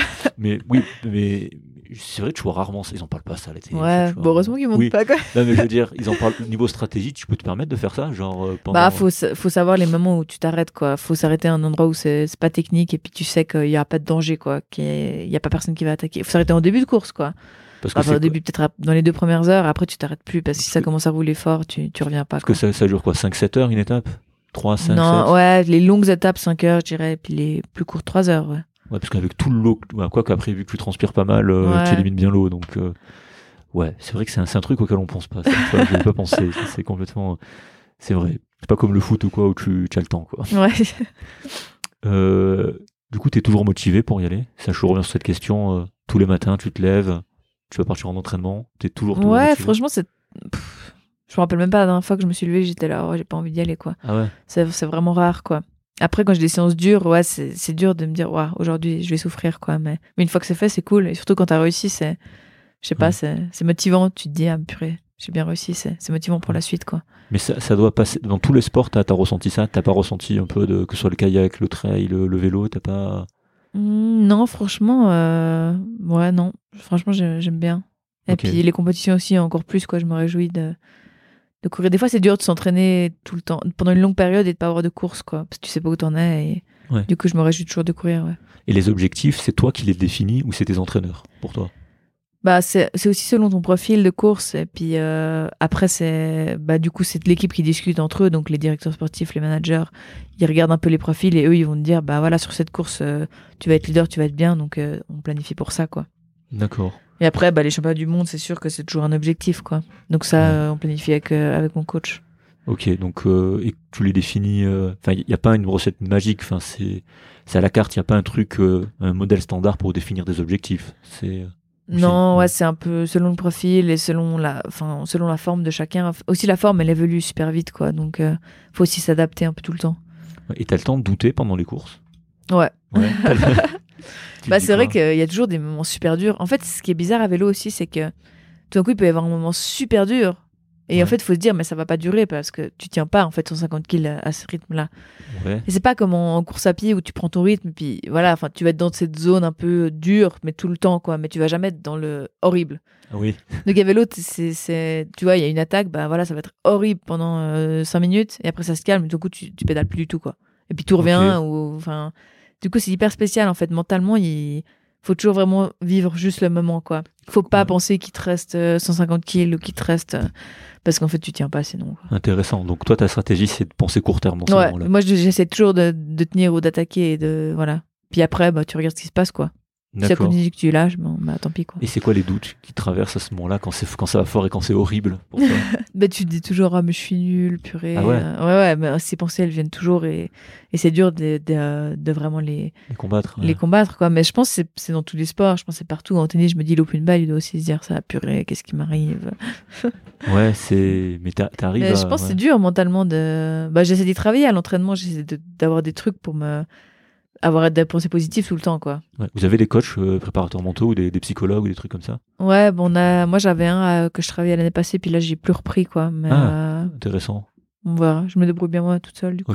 C'était quoi C'était un psychologue suisse olympique Ou, Euh, non, c'était juste une psychologue du sport à Genève, ouais. Donc elle a dû faire, je pense, le. Parce qu'on on À, a Le- ça. euh, ouais. à, Lausanne, je crois, il y avait un- Oui. une formation. Il y a la formation. euh, à la- à- avant, c'était euh, sponsorisé euh, Suisse Olympique. Je m'en souviens parce que à l'époque, je voulais la faire et c'était sous, sous l'égide, sous le carton Suisse Olympique. Là, Ah ça a changé. C'est plus sous le carton Suisse Olympique. C'est l'UNIL de Lausanne qui, qui fait ça. Ouais. Ah ouais, bah ouais, elle avait fait là-bas. Ouais, elle a Mhm. dû la faire. C'est obligé parce que pour faire ça, t'es t'es obligé. Et t'avais fait longtemps avec elle? Juste un an ou quelques séances? J'avais fait un an, ouais. Bah, du coup, c'est cool, c'est que j'ai vraiment eu des, des tips un peu, quoi, des... Ouais. et que j'utilise encore, quoi. On t'apprend Mais, quoi par exemple dans ce genre des comme Bah vraiment, euh, en fait, les pensées. En fait, c'est surtout sur les pensées, quoi. En fait, il faut avoir des pensées positives tout le temps et d'avoir des, des mots que tu, tu te ressortes euh, ou des points forts euh, que tu essaies de, quand dans les moments durs, de te les ressortir et de te les rappeler, quoi. Il faut essayer de les tourner en boucle, Ouais. quoi. Ou par exemple, de... je sais que moi, par exemple, mon point fort, c'est mon souffle ou ma VO2 max, j'ai l'impression. Je suis rarement essoufflé comparé au... J'entends souvent le souffle des autres, je suis là, mais moi, ça va, quoi. Ah Oui, ok. Alors que mes jambes, bah, pas, tu vois. Je pense musculairement, c'est plus ça qui, qui, qui me bloque. Et du coup, de se dire, purée, c'est bon, là, par exemple, euh, il respire beaucoup plus à côté de moi, euh, je suis bien, ou essayer de se dire des trucs comme ça, des, des points positifs, des, des trucs comme ça, quoi. D'accord. T'as euh, VO2 max, t'as- tu dis que t'as une grosse VO2 max parce que c'est, oui, c'est mesuré, quoi. C'est en gros, t'es Ouais. vraiment- Ouais, bah moi, j'ai de la chance, j'ai vraiment une grosse VO2 max, j'étais à 82 la, la dernière fois. Pour une fille, c'est assez je, élevé, je- quoi. je connais pas du tout les, les intervalles. Je, plus. Je les ai appris, je m'en souviens plus du tout. Ça fait tellement longtemps que. Ouais, bah c'est pas mal, quoi. Après, la VO2 max, c'est quelque chose qui est assez euh, inné, donc euh, ah oui, ça c'est vrai. euh, Ça dépend du volume pulmonaire aussi. hein, Ouais. tu, tu, tu peux, enfin, tu peux l'améliorer, mais pas, pas d'énormément, quoi. Ouais. Donc en gros, euh, ceux qui ont des petits poumons entre guillemets, c'est encore plus horrible pour eux. ouais, quoi. faudrait qu'ils fassent un, un sport, ouais, des échecs ou. Des échecs. La violence des échecs. ouais, non, c'est vrai, il faut avoir du souffle. Enfin, pour- oui, c'est ça. Enfin, le point commun de tous les sportifs de haut niveau, c'est que oui, vous avez cette condition physique qui, tu penses, qui s'acquiert ou qui, qui est là de base, comme tu disais. Ouais, je pense qu'il y a un peu de base. Il y a des gens qui sont plus ou moins doués, et puis après, ça, ça se travaille, c'est sûr, quoi. Ouais. Après, moi, je suis assez convaincu que le mental, il, il fait énormément, en fait. J'ai Ouais, tu, l'impression tu- que- pour- en pourcentage, tu dirais quoi? Instinctivement, comme ça, tu dirais que chez toi, par exemple, ou même chez les sportifs en général, c'est dans, dans combien le mental joue sur ta performance? Pff, dur à dire, mais franchement, euh, moi, je dirais bien 30%, quoi. Je dirais assez beaucoup, quoi. Parce que même, je vois euh, quelqu'un qui est en confiance, qui a eu beaucoup de résultats, des bons résultats, c'est un peu un cercle vicieux, et quelqu'un qui, est, a plusieurs chutes, et ben, c'est c'est un peu une pente descendante, quoi. Et c'est toujours dur de sortir de ces cercles, un peu. Ouais, donc euh, 30%, ok. Bon, j'en sais rien, Ouais, hein, je dis ça j'aurais- comme ça, mais. Non, mais c'est bien, c'est bien. De... Non, mais c'est bien pour toi de voir à quel point euh, tu mets en avant les, les- l'entraînement, les performances et le côté mental. Ça dépend des gens, tu vois. C'est pour ça que je te pose cette question. Ariane, je sais plus ce qu'elle avait répondu. C'était. Euh... D'entre elles, elle m'avait dit que c'était beaucoup, beaucoup, beaucoup mental en fait, parce que t'as un rythme, comme tu dis, Mhm. et il faut pouvoir le tenir en fait. Ce Ouais, rythme. ouais. Parce qu'il n'y a pas de point au moment, de- il n'y a, pas- il y a pas d'attaque vraiment en trail. hein. Ouais, entre elles, c'est. Au final, c'est un effort assez solitaire, faut savoir euh, jusqu'à où tu peux aller toi-même, quoi. Ouais, c'est ça. Elle, elle, elle, elle, euh, elle était très forte dans les descentes. Elle me disait, c'est là où elle gagnait du temps. Ouais. Sinon, dans les montées et dans le plat, elle avait le même rythme dans les montées ou dans le plat. Et c'est ça qui est Ah, dur. ouais, dans, les, dans les montées, avoir le même rythme que sur plat. Ouais, mentalement, c'est dur, du coup. Ouais, c'est ça qu'elle disait. C'est que mentalement, c'est là où c'est euh, c'est hardcore. Après, dans la descente, vu que c'est son truc à elle, elle s'était, elle était pas fatiguée. Ouais. Parce qu'en vrai, c'est plus dur hein, de descendre à fond. Ouais, la descente, pff, en plus, ça tape, quoi. Même à vélo, j'imagine, je sais pas, que t'es beaucoup plus stressé quand ça descend vite que. Ouais, bon, moi, j'aime bien les descentes, donc Donc, euh, voilà. j'ai de la chance, quoi. Donc ouais, t'es assez tranquille, euh, assez tranquille sur ça. Au niveau du rythme, c'est quoi concrètement? C'est entraînement repos ou entraînement entraînement repos, entraînement entraînement entraînement repos? C'est quoi? C'est 3-1, 3-2, 4-1. Il y a pas de rythme? Euh, ça dépend un peu, mais en général, c'est soit 4-1 ou 3-1 s'il y a des grosses séances. Ouais. 4, 1, 3. Là, par exemple, là, t'es de repos aujourd'hui. Ouais, Et là, j'ai fait- fait 4 jours. Ah ouais, quand même. Ouais. 4 jours à 7 heures, du coup? Non, j'ai fait 4h30. Après, j'ai eu 3h30 avec une séance, 2 heures avec une séance très dure et 7 heures hier. Tu vois, il y a un truc. En fait, tu parles de ça, ça me revient. J'avais lu pas mal de livres, justement, sur les sportifs de haut niveau et sur l'organisation du temps. Et ce que j'en avais retenu, tu me dis c'est vrai ou pas, parce que ce que j'avais lu, c'est qu'au final, on se rend vraiment pas compte, mais les sportifs, en fait, le temps de repos, en fait, il y a beaucoup de repos. Je sais pas si c'est vrai ou pas. Ouais. Ouais. Mais c'est vrai que c'est au début, moi, c'était dur pour moi parce que il y a beaucoup de temps en fait de, de latence quoi. Ouais, c'est où ça. tu fais pas grand chose en fait. hein. Par exemple, ce que j'avais lu, c'est que Rafael Nadal, lui, au niveau des entraînements, il commence le matin, il fait, je sais pas, 2-3 heures, grosse pause, et puis le soir, il revient faire d'autres types d'exercices, 2 heures, quoi. Ah ouais ouais. Là, il y a vraiment euh, Ouais. beaucoup plus de repos que ce qu'on croit. Ouais bah ouais. Bon après plus- en plus en vélo, on fait peu de bi quotidien quoi. Enfin moi je fais très rarement du bi Ok. quotidien, c'est à dire que j'ai une grosse séance. Une journée de 7 heures, bah là c'est clair que je la vois pas passer. Ouais. Mais euh, quand j'ai une séance que de 2 heures, ben c'est vrai que j'ai tout l'après-midi de libre par exemple. Après quand je suis à Genève, bah c'est cool parce que je vois des gens ou je fais des trucs et quand je suis ici, ben du coup ça m'oblige à me reposer quoi. Je suis beaucoup plus Ouais. sérieuse parce qu'il n'y a pas grand chose à faire. Ouais. Mais c'est vrai que c'est dur parce que j'ai envie d'aller me balader par exemple. Donc je vais, je vais me balader, je vais faire d'autres trucs quoi. Ouais, tu, tu, tu fais quoi quand tu te reposes, justement? Bah après j'essaie de faire aussi d'autres trucs. euh, par exemple j'avais commencé des études de, de psychologie par mis- internet quoi. commencé les études de psychologie? Mais c'était juste pour m'occuper, pour euh, par intérêt en fait quoi. Non j'ai pas fini, je suis en deuxième T'es bachelor. t'es passé par quel, quel institut? Je fais une distance là. Purée, pas, pas Paris 8 Euh, C'est ça. Unidistance Non? C'est à Sierre le truc. Ah, Sierre, Unidistance ouais. Ah oui, mais c'est vrai, ça. Oui, oui, c'est vrai, je confonds avec un autre truc en France euh, où t'as ça aussi, ouais. ah ouais. Donc, Unidistance Ok. à Sierre, ok. Mais ouais, bah du coup, je faisais un peu ça pour, euh, pour m'occuper, quoi. Après, là, ça fait un moment que j'ai pas refait parce que, ouais, des fois, quand il y a, en fait, quand t'as des séances dures ou longues, c'est dur. Des fois, de, Ouais. enfin, l'après-midi, t'as juste envie de faire une sieste et puis de, de te poser, quoi. Ouais, tu fais beaucoup la sieste? Ouais. Ah oui, J'aime bien. ouais, je- moi aussi j'adore. C'est un truc, c'est un truc très très. Donc, euh, et de psychologie, très bien. Là, tu es en deuxième année, mais t'as pas fait du coup. T'as pas, t'as pas fait. Là, je suis toujours en deuxième- En fait, je fais vraiment euh, au rythme que je veux, quoi. Ok. Mais c'est pas parce que j'ai envie de faire ça plus tard, c'est c'est vraiment par intérêt personnel, quoi. Donc je me stresse pas du tout avec ça, Ok. quoi. Même si je finis pas, mais en fait, je finis pas, quoi. T'as appris, des trucs- t'as appris des trucs intéressants. Bah, ouais, la première année, c'était beaucoup de statistiques, quoi. Du coup, euh, De stats? ouais, après la médecine, j'étais là, bon, super, quoi. Je n'ai fait assez en première, quoi. Mais euh, non, il y a quelques cours qui étaient intéressants, ouais. Ok. Et comment tu gères tes émotions, toutes ces émotions durant qui te traversent là durant une course? Genre, tu gères, je gère, j'en peux plus, je gère, j'en peux plus. je- T'as, t'as- t'as sou- t'as souvent ça dans, dans une même course? Ouais, bah moi, ce que je- ouais, c'est comme je dis avant, j'essaie vraiment de faire, de vivre le moment, quoi. Donc même si c'est super dur, j'essaie de m'accrocher et puis je me dis que ça ira mieux, quoi. Parce que sinon tu tiens pas, en fait. Mais ça va mieux vraiment après? Bah ouais, il y a des Ouais. moments où ça se calme, quoi. Bah après, ça rattaque sûrement. mais- Ouais, c'est pour ça. Et puis aussi, je me dis, mais en fait, euh, plus, je- plus je suis là, plus je serai vite à l'arrivée aussi, quoi. Ouais. Si tu es là, je m'attends tout seul dans la pampa. Hein. Ah ouais Ouais. Et puis là, tu finis ton truc, mais tout seul, quoi. Ouais. Que je me dis toujours, faut que j'arrive au camping-car dans les premières pour être la première à la douche. Ouais. Ça, c'est la motivation. Ah ouais, ça aussi. Sinon, tu fais la queue, t'es septième à la douche. Il n'y a plus d'eau chaude et tout, Il c'est n'y a ça plus d'eau chaude. Si tu fais un parallèle avec la vie, comment tu, tu pourrais transposer par rapport à, à la médecine? Je sais pas, parce que t'as la même chose. hein. La médecine, il n'y a pas un jour où j'en pouvais plus. Enfin, c'est. euh, Ah ouais, ouais. je sais pas, tu demanderas à ta sœur. euh, Après, ça, même si t'es passionné, même si t'aimes ce que tu fais, enfin, c'est, je passe. Faut vraiment vivre le truc pour s'en rendre compte. hein. Ouais. Bon, après, euh, enfin, moi, le vélo, c'est dur, mais il y a quand même un, un truc positif à la fin, quoi. Ouais. Je... Enfin, imagine, je gagne ou, euh, ou t'es là à la fin, en fait, c'est- hyper motivant, quoi. Ouais. Puis t'as t'as toujours ce truc après, enfin, je sais pas. Faudrait essayer de trouver le positif, quoi, le, le truc qui t'apporte, en fait, pourquoi t'aimes ça, quoi? En médecine, je me dis, peut-être c'est. Ouais, le. Enfin, le, le côté positif de soigner quelqu'un ou d'aider quelqu'un ou d'avoir un patient qui est, qui est, qui est reconnaissant, quoi. Après, enfin, moi, ce que me dit ma soeur, elle me dit qui est dur, c'est que souvent, en fait, les patients sont très peu reconnaissants envers le médecin, quoi. Ah oui. Parce qu'au final, t'as peu de contact avec le, le patient, quoi. Au final, Oh, le ouais. médecin, il fait la paperasse, il fait les ordres, et puis, euh, puis voilà, il fait crier dessus par le chef, et puis, puis le patient, en fait, euh, il croit que le médecin, c'est l'infirmier, quoi. C'est ça. T'as vécu ça au HUG, donc aux hôpitaux universitaires de Genève pendant Covid ou non? C'était différent. Ouais, c'est un peu ça, au final. T'as- enfin, moi, c'est ce qui m'a un peu choqué en médecine, c'est qu'on te le dit. En fait, t'as très peu contact avec les patients, quoi.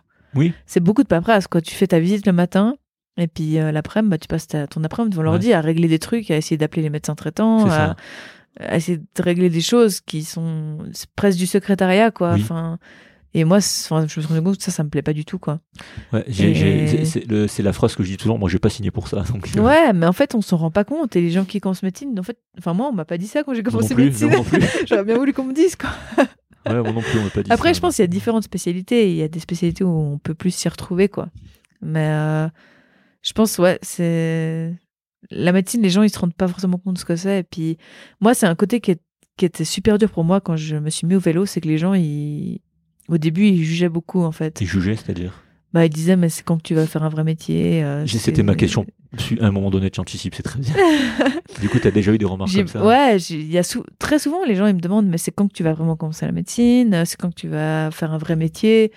Puis en fait au début moi ça me faisait beaucoup culpabiliser parce que c'est vrai que le vélo c'est un peu égoïste en fait. Je fais quoi? Enfin j'apporte pas grand chose à la société. euh, c'est vrai que je sauve pas des vies. euh, et puis après les gens, enfin mon copain il me dit toujours mais trop pas, t'imagines ce que t'apportes. Les gens ils suivent, ils regardent, c'est cool, ça fait vivre les gens. En fait les gens ils rentrent le soir, ils regardent.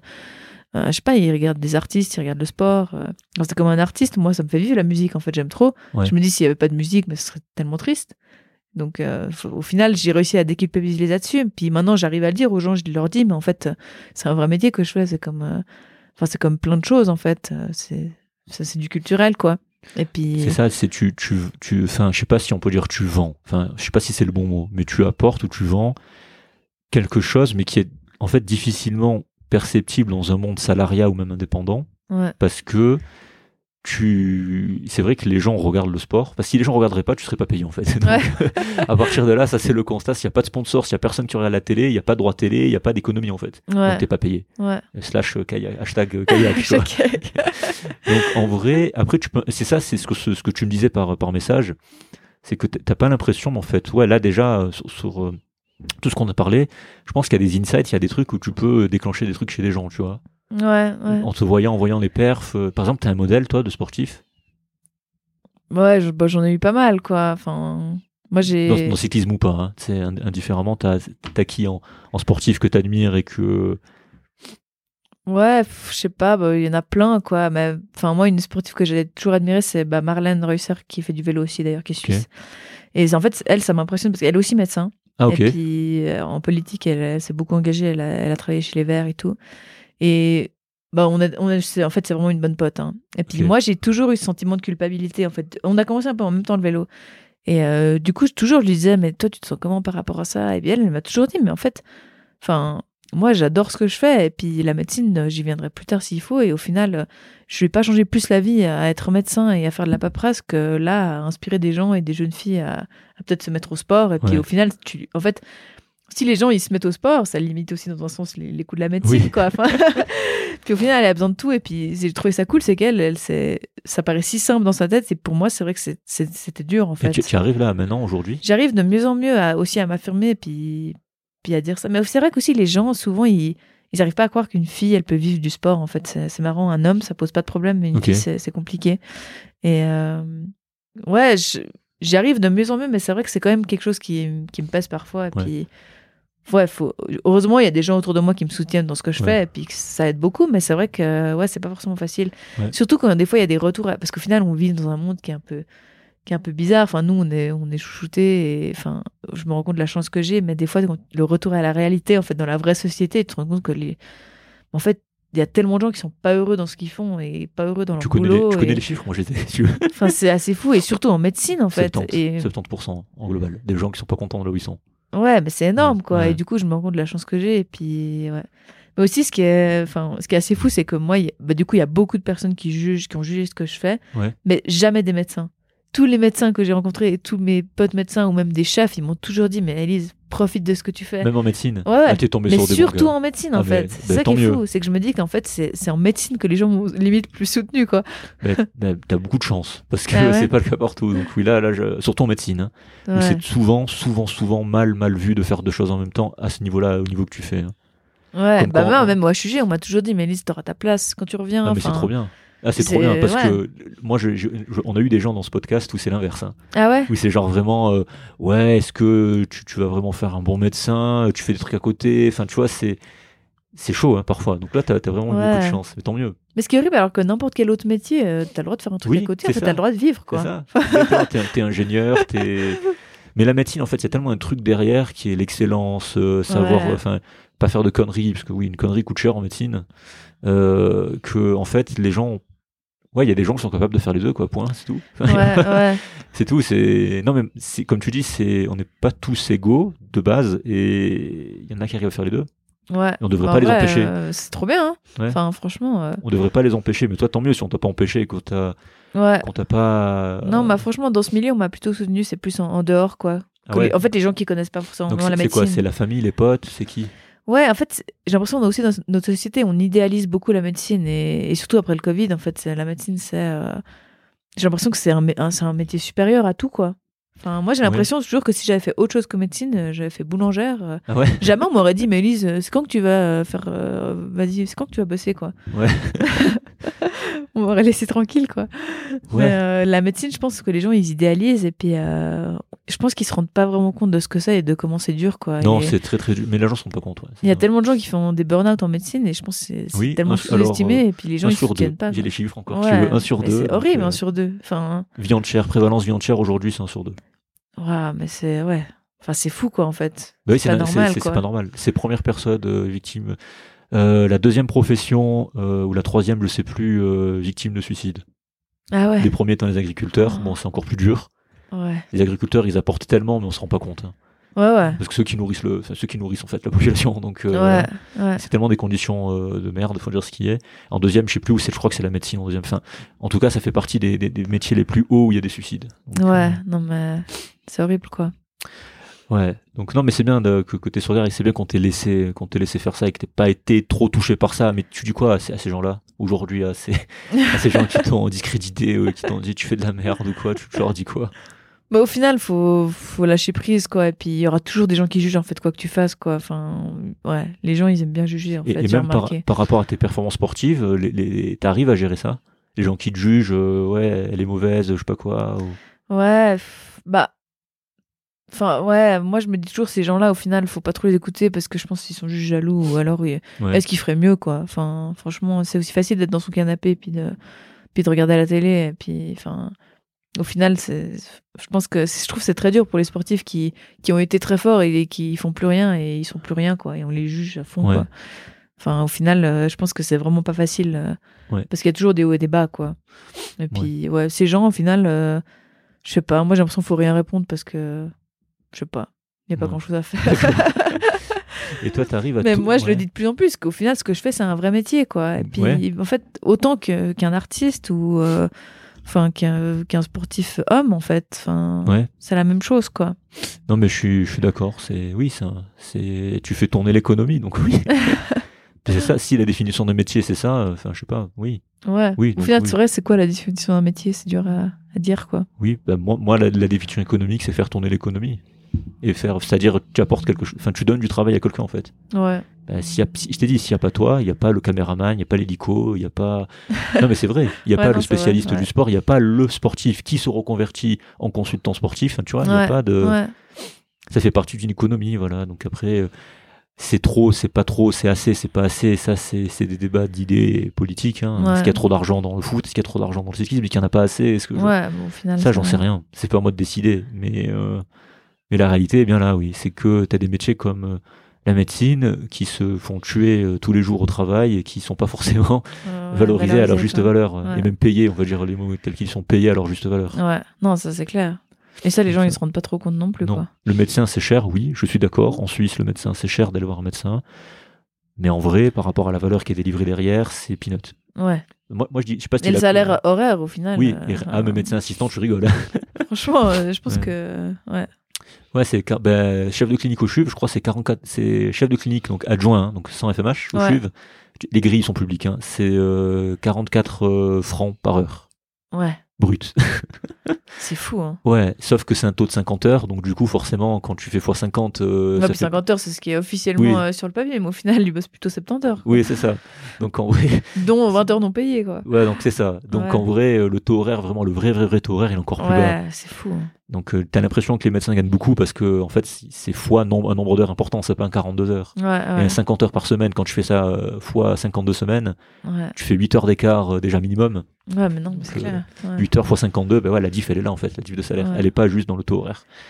Et toi, t'arrives à, euh, autre sujet, à analyser tes propres faiblesses et tes forces? Ou il y a quelqu'un qui t'aide pour ça? Ou toi, t'arrives à t'auto-analyser? Bah, moi, je suis assez. Je suis quelqu'un qui est assez jugeante envers moi-même. C'est-à-dire que je vois. Ouais, j'ai de la peine à voir des fois le positif euh, dans mes entraînements. hein. Ouais. C'est dur des fois. T'as de la peine à voir le positif. Ouais, c'est dur de, Ouais. de se dire, bah, purée, je suis forte. J'ai pas confiance en moi, en fait. Et je Tu pense que c'est ça. Tu manques de Ouais. confiance aussi, Ouais, je encore. manque de confiance en moi. Et c'est ça mon, mon point faible, c'est que. Enfin, tout le monde me le dit, il faut que j'ai plus confiance en moi. Et puis en fait. Parce qu'on dirait pas à la sortie des interviews euh, sur Eurosport ou sur l'équipe ou quoi. Quand tu sors, euh, Ah bah, alors peut-être c'est c'est que l'image de moi-même. Ouais. parce que t'as l'air vraiment affirmé, genre en mode ouais j'ai fait une bonne course, ouais non j'ai fait une mauvaise course, genre euh, Ouais, bah voilà, en fait, j'ai pas trop confiance en moi et Ouais. j'ai de la peine à m'affirmer, même, même dans mon équipe. Jamais je vais euh, lever la main et dire, ok, aujourd'hui c'est pour moi, quoi, je me sens bien. Et puis euh, comment tu gères les événements désirables moralement? Par exemple là tu t'es fracturé le poignet, donc c'est t'as mis à l'arrêt. Enfin tu peux pas. D'ailleurs t'es en arrêt maladie quand c'est comme ça? Euh, bah, arrêt accident, quoi, mais au final. euh, Accident, ouais, pardon, ouais. Ouais, ça change pas grand chose, quoi. Tu reçois de toute façon ton salaire par mois. Ouais. Mais, Et du coup comment euh, tu gères ça émotionnellement? Tu dis purée, euh, je vais devoir rien faire pendant. Ouais, mais au final, c'est. Bah, en fait, de toute façon, c'était une période où je devais faire une pause parce que c'était un peu une période de- dans la saison où il y avait une petite pause. D'accord. Donc, de toute façon, j'ai fait deux semaines de pause et puis, euh, en fait, ça a, été, ça a été plutôt bien, quoi. Combien de temps non, ça a pris franchement, ça. le, le, le poignet Trois, trois semaines à peu près. Ah oui c'est tout. Ouais. Non, c'était super vite. J'ai pas eu besoin d'opération, donc euh, ça a été top. Ouais, c'était pas déplacé quoi. C'était Non. juste. euh, Ouais. Alors tu t'en sors très très bien. Dans, dans, dans, dans- si on revient sur les courses, tu as des courses préférées? Euh, ouais, bah, les, les classiques en Belgique, j'aime beaucoup. Genre euh, les Liège, Bastogne-Liège, j'aime bien. La. Flèche Wallonne. Je sais pas si ça dit quelque chose. Non, non, non. Et après, bah, le Tour de France, parce que c'est c'est vrai que c'est la plus grosse course. Quoi. Ça parle à tout le monde, en fait. Oui. Et c'est vrai que ce qui est cool, c'est qu'avant, on n'avait pas de Tour de France. Donc, Ouais. euh, les gens, c'était dur. de- Enfin, ils demandaient toujours, mais euh, tu, tu fais du vélo, tu fais le Tour de France. Et puis, on disait, bah non, il n'y en a pas. C'est vrai que la puissance médiatique du Tour de France, elle est assez exceptionnelle. Ouais, et là, c'est c'est vrai qu'on le sent, quoi. Enfin, il y a vraiment une, une grosse retombée euh, sur le Tour de France, quoi. Mais même pas pour la Vuelta ou la Strade Bianche. ouais, il n'y a pas y a pas grand-chose. hein. Ouais, il y a pas grand-chose. Même pas le Tour de Suisse, c'est pas. Ouais, Ah ouais, tu vois, je pensais. Surtout la Vuelta, en fait, c'est connu. Enfin, ouais. Bah, pour les hommes, il y a plus, ouais, il y a plus, mais pour les femmes, c'est vrai qu'il n'y a pas encore trop. Alors que le Tour de France, c'est bah, tout est retransmis. Enfin, non, il y a vraiment. Enfin, je pense que gagner une étape sur le Tour de France, c'est assez gros, quoi. ouais. T'en as déjà gagné Euh, Non. ouais, non. Et sur euh, le. T'as Il Giro aussi euh, en, en Italie. hein, Ouais, alors là, bah, c'est en ce moment le Giro, mais là aussi, euh, il y a très peu de. Enfin, c'était à la limite d'être organisé. euh, Il y a presque pas de médiatisation. Ah, d'accord, ok. ouais. Je me rends pas bien compte en fait de toute cette communication autour du, euh, du cyclisme pro. Je sais qu'il y a le Tour de France. euh, après, dans les chaînes, je sais que t'as Eurosport qui, qui, qui fait. Ouais, heureusement, ils retransmettent vraiment tout, donc ça, c'est cool, quoi. T'as l'équipe aussi, euh, l'équipe TV qui, qui retransmet pas mal. Et après, je sais plus, c'est vrai que. Aux USA, je sais même pas si c'est médiatisé, tu vois. C'est une question. Ouais. que- Non, mais franchement, c'est quand même un sport, enfin, en tout cas au niveau féminin, où on a beaucoup de chance. hein, Il y a beaucoup de médias. Je pense qu'il y a peu de sports féminins qui sont retransmis autant euh, à la télévision. Que le cyclisme. tu veux Ouais. dire. Ouais, je- je Bah, le tennis, c'est pas mal retransmis. Oui, le quoi. tennis, le foot, le, Le foot ski en. Suisse. Oui, ah oui, non, le foot, ski. le ski, oui, ça c'est une institution. Ouais. Le hockey, mais que pour les hommes, pas pour Ouais. les femmes. Ouais, c'est vrai, Je sais pas si, on voit euh, pas du tout. Je sais pas si ça existe d'ailleurs. Ouais, c'est fou. Je me rends pas compte. Mais, Moi, je euh, pense que ok. ça existe, mais oui, c'est sûr que ça existe. hein. Ouais. Et euh, si, on, si on parle presse, maintenant tes relations avec la presse, euh, enfin je veux dire, je sais pas si t'as vu l'article de l'équipe, tu l'as lu ou pas? Non, je lis pas trop les Tu, articles. tu lis pas trop la presse? Ouais, quand tu es, quand tu es sportif. Non, pas quand- sur moi en fait. Ouais, pas sur toi. Ouais. Ouais, c'est ça ma question, c'est quand, quand t'es exposé médiatiquement, est-ce que tu, tu lis des trucs sur toi ou même non, tu t'en fiches? Bah non, parce qu'en fait, les peu de fois, j'étais un peu. Enfin, souvent, c'est, je suis un peu frustrée parce que c'est, ça retranscrit pas forcément ce que j'ai voulu dire en fait. Ouais. Je trouve des fois, tu, tu dis. Bah déjà, dans le feu de l'action après une course, en fait, euh, je trouve ça dur de, de faire une interview parce que t'as trop d'émotions en fait. Mais ça se voit. hein. Ah ouais, moi, j'arrive pas à cacher en fait. Non, mais ça se voit. Mais même tous. C'est hein, vraiment de la peine, Mais pas que toi. hein. Tous les sportifs, euh, tous. Ouais, mais en fait, c'est Donc, normal. En fait, tu viens de finir, t'as plein d'émotions, puis si t'es fâché, bah t'es fâché quoi. Puis Oui, ouais, c'est ça. c'est dur de le cacher quoi. Oui, c'est Du ça. coup, ouais. c'est ça, c'est dur. Et puis, euh, par écrit, des fois, je trouve que c'est c'est encore plus dur parce que tu c'est pas ce que tu voulais dire, quoi. Ah, Après, il y a. Il y a pas l'intonation et il y a pas. Et des fois, c'est vrai que moi, j'ai, enfin, plusieurs fois, été super déçue de ce qui a été retranscrit parce que c'était pas du tout ce que je voulais dire. Ouais. Mais tu vois, c'est bien le, le format podcast pour ça. Là, Ouais, au moins, il n'y a pas de vrai. coupure. euh, Ouais. c'est vraiment ce que ça, tu dis. vraiment bien, ouais. Parce que c'est vrai, il y a, il y il y a des journalistes, euh, je sais plus, on, a tout, on a tout regardé avec Clément. C'est ce qu'on fait pour chaque invité. On se renseigne. Ah ouais. a des journalistes qui se posent des questions après la course. Moi, pour moi, je, je sais pas comment tu fais pour pas le gifler parfois. Parce que Ouais. des fois, il y a des questions, mais. c'est ça. Genre, il y a des questions, tu te dis, mais purée, moi, on me pose ça après une course où ça s'est mal passé, mais le mec, je mets un coup de boule, Ouais. quoi. Ça Et moi, j'ai- vraiment de la peine à masquer mes émotions, donc euh, je pense que les gens, ils le sentent. Non, ça se sent euh, parfois quand tu es dégoûté ou quand. Mais c'est dur, mais même dans le foot, hein. Tu, tu vois après un match, euh, tu écoutes Mbappé, tu écoutes Messi, tu écoutes Ronaldo, surtout qui a du mal Ronaldo, à cacher ses émotions. Quand ils ont perdu, ils sont dégoûtés et puis tu Ouais, vois. mais euh, surtout, en fait, ce qui est dommage, c'est qu'après, ils passent, les gens, ils, enfin, les gens les jugent et ils, ils passent pour des crétins ou des, ou des gens qui n'ont pas de cœur. ou- Mais c'est ça, alors que c'est pas forcément le cas, c'est juste qu'en fait, ils, enfin, en fait, t'as des émotions dans le sport et Oui. puis ils les vivent, quoi. Oui, bah, c'est dur à gérer. Enfin, c'est. Il y a des sportifs qui arrivent, mais c'est- une difficulté en fait avec toutes les hormones que, que tu as sécrétées euh, pendant, Ouais, pendant la course. Enfin, c'est- c'est en vrai, tu restes humain. Hein. ouais, pas un robot. Il y a quelques sportifs, c'est des robots, ils arrivent à être neutres à la fin de quoi qu'il se passe. Ils sont très professionnels, mais c'est dur. Hein. ouais. C'est pas tout le monde. hein. Les mecs sont entraînés, en fait, ils se retiennent. Parce qu'en Ouais, vrai, dans- Ah, sûr. devant les caméras, ils font. euh, voilà, et puis après, dehors, c'est. ils explosent, Ils hein. explosent, c'est clair. Donc, non, c'est euh, ok. Mais tu lis-le quand même, l'article sur l'équipe. Euh, moi, j'ai bien aimé. Non, il est bien. C'est sur quoi? C'est sur toi, en fait. Ah, ok. Ah, faut que je lise alors. Lis-le, je te- je te- je t'enverrai le lien. Ouais, volontiers. Il, il est pas, pas si vieux que ça. Je crois que c'est 2022 ou 2021, je sais plus. Ok. Ah, faut que je regarde. Mais, euh, mais non, il est bien. Il est, il est drôle. Le gars qui a écrit l'introduction, franchement, c'est. C'est pas mal. c'est pas mal, ouais. Non, mais des fois, il y a vraiment des gens bien hein, qui écrivent Ouais. des trucs bien, mais en fait, peut-être tout, quoi. Donc, ouais, tout, tout ce qui est critique média, tout ça, tu t'en fous, tu, tu Ouais. le regardes pas. Non, mais surtout en anglais, c'est encore plus dur parce que c'est plus dur de m'exprimer. Donc en fait, des fois, il y a des choses que je dis que c'est pas forcément dans la manière dont je voulais le dire, quoi. Bon, et Et puis euh, la médecine, du coup, tu, tu reverras quand, quand ce sera le moment. bah, c'est marrant en fait parce que ma première année où j'ai fait vraiment du vélo c'était 2021 et je me dit je fais qu'une année et après euh, j'arrête quoi, je fais la médecine. Bon, c'est mal parti là. Et puis en fait euh, non c'était 2020 en fait Ouais. et puis il y a eu le Covid du coup euh, j'ai dit bon bah je fais 2021 puis en fait 2021 j'ai bien aimé. Puis Ouais. après j'ai signé deux ans donc je me suis dit bon bah je vais jusqu'en 2024 jusqu'au JO quoi. Ouais. C'est vrai qu'il y a les JO là. Ouais. C'est vrai, c'est c'est- les, les JO là, c'est. Ouais, c'est sur, sur les, sur les JO, t'as. Attends, je suis en train de réfléchir. Attends. Attends, juste deux secondes. Il y a, il y a juste quelqu'un derrière. Je vais le couper, ça, de toute façon. Ouais, non, ça, je le couperai. euh, c'est pas grave. C'était la femme de chambre. Je sais pas si je vais le couper. Oui, si je vais le couper. Mais là. Voilà, juste pour. euh, vu qu'on est dans une chambre d'hôtel, euh, le, le- le check-out, c'était à. Il y a des informations contradictoires, bref. Non, ça, je vais le laisser, voilà. Et puis, euh, il, est, il est 11h32, et puis euh, la chambre, c'est 11h, puis en bas, il y a marqué que c'est midi, puis j'avais demandé au manager de rester jusqu'à midi, donc c'est bon. Donc on est bon. Voilà, voilà. Ouf. Non, non, on est bon, c'est juste... euh, Non, c'est marrant, tu vois, ça vit, tu vois, au moins c'est en direct, tu vois, tu sens que... que... Non, je, je vais pas le couper, je, je couperai juste le moment de blanc, sinon là, vous, vous entendrez tout ça, là. voilà, non, je reviens sur ce que... Sur ce que je disais, euh, ouais, donc la médecine, donc qui- 2024 les JO, c'est vrai qu'il y a les JO sur, euh, sur le cyclisme. C'est quoi C'est comme le Tour de France, c'est un tour en fait, c'est ça? Euh, ouais. Mais en fait, c'est marrant, c'est qu'en vélo, les JO, c'est pas la course la plus importante, alors que dans les autres sports, enfin, beaucoup de sports, c'est les JO, c'est le. Parce que là, ça sera en France du coup. Donc, de fou. euh, sera- Mais c'est vrai que c'est quand même cool d'aller aux JO, quoi. Ouais, Enfin, bah oui. surtout dans deux sports différents. Enfin, moi, c'est un peu. Oui, toi, tu ça fais partie des sportifs truc euh, cool, palmarès où tu seras allé dans deux sports différents. C'est assez exceptionnel en vrai. Ouais. Je je sais pas s'il y en a d'autres. Il y en a d'autres. Oui, hein. je pense qu'il doit y avoir. Mais c'est vrai que c'est quand même exceptionnel euh, à souligner. Mm. Pour, pour finir dans, dans les genres hauts faits, entre guillemets, euh, sixième année de médecine, t'étais étais déjà sur une course en Italie, niveau pro. Ouais, c'est Ouais. vrai que euh, mon premier Giro, bah, c'était, euh, je l'ai fait quand j'étais en sixième. Et c'était Ouais. en plus juste avant mes, mon examen de médecine. Ouais, mais voilà. Là, c'était pas facile pour le coup, hein, parce que ouais, les étapes, c'était dur. Et puis le soir, euh, je devais encore bosser mes, mes trucs de médecine, quoi. Ok. Du coup, euh, pour finir, quel, quel conseil euh, tu pourrais donner aux jeunes qui, qui se lancent dans la santé et qui ont côté une passion hein, ou autre pour essayer de briser leurs doutes, les, les peurs ou foncer dans les choses qui, euh, qui les animent?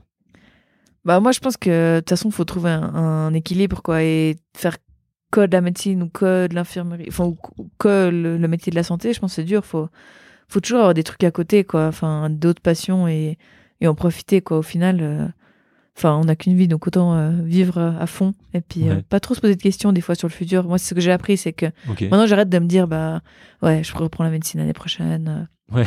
Au final, on verra, quoi. Enfin, de toute façon, c'est pas ce qui peut arriver, et puis encore plus là ce qui est arrivé à, à Gino euh, la semaine passée Ouais. sur le Tour de Suisse enfin au final je me rends compte que enfin ouais on sait jamais ce qui va arriver quoi donc euh, autant profiter à fond quoi puis vivre les Ouais. choses et puis Faudrait te demander quand est-ce que tu vas commencer un vrai métier.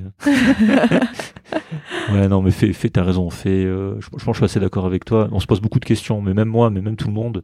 Et en vrai, quand tu t'en poses moins, mais, bah, s'il se passe ce qui se passe et quand ça roule, c'est très bien. ouais puis en plus dans notre société j'ai l'impression que maintenant on arrive de plus en plus aussi à on s'adapte quoi on change de métier si ça nous plaît pas on Ça, c'est notre enfin il y a- y, plein de reconversions à, à faire quoi en fait donc euh, pas rester dans un truc qui nous plaît pas quoi et puis Ouais. puis se forcer quoi Ça, c'est vraiment notre génération. C'est vrai qu'il y a une fracture et que les, les- peut-être les, les gens un peu plus vieux comprennent, comprennent Ouais. pas.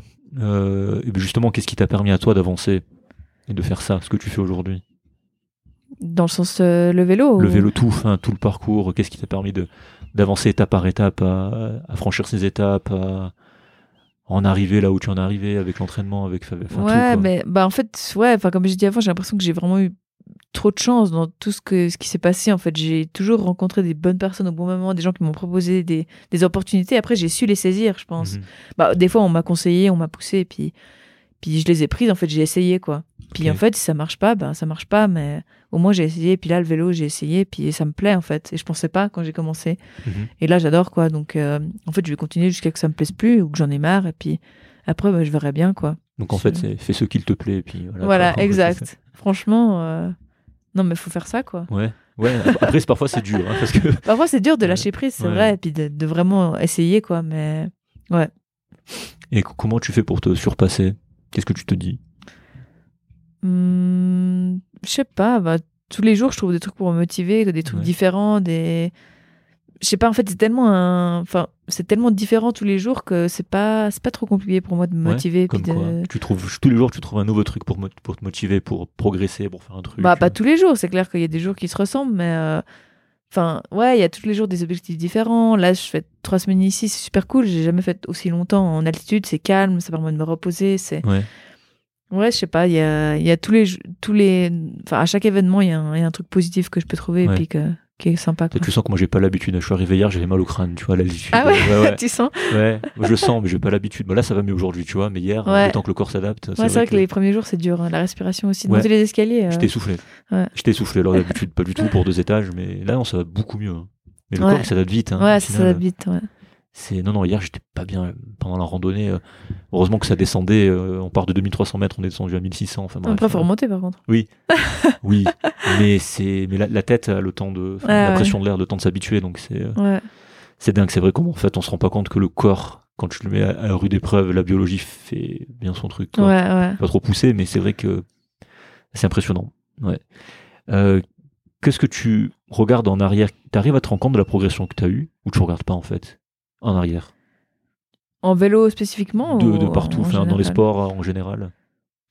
Hmm, non, bah, pff, ouais, je sais pas, j'ai fait plein de trucs différents en fait, donc c'est ouais, c'est pas vraiment une progression, je dirais, c'est juste un peu des, des étapes de ma vie quoi qui sont passées Ouais. comme ça et puis ouais, Mais dans on verra vélo- ce qui ouais. ce qui m'apporte. Euh, dans le ce vélo, tu vois la progression, ta progression. Ouais, je vois quand même beaucoup, vois, ouais. ouais. Mais c'est ça que j'aime bien en fait. euh, Et c'est ça aussi qui me fait peur, c'est que je me lasse assez vite des, des choses en fait. C'est qu'une fois Oui, que j'ai l'impression que ouais. je progresse plus, en fait, ça m'intéresse plus quoi.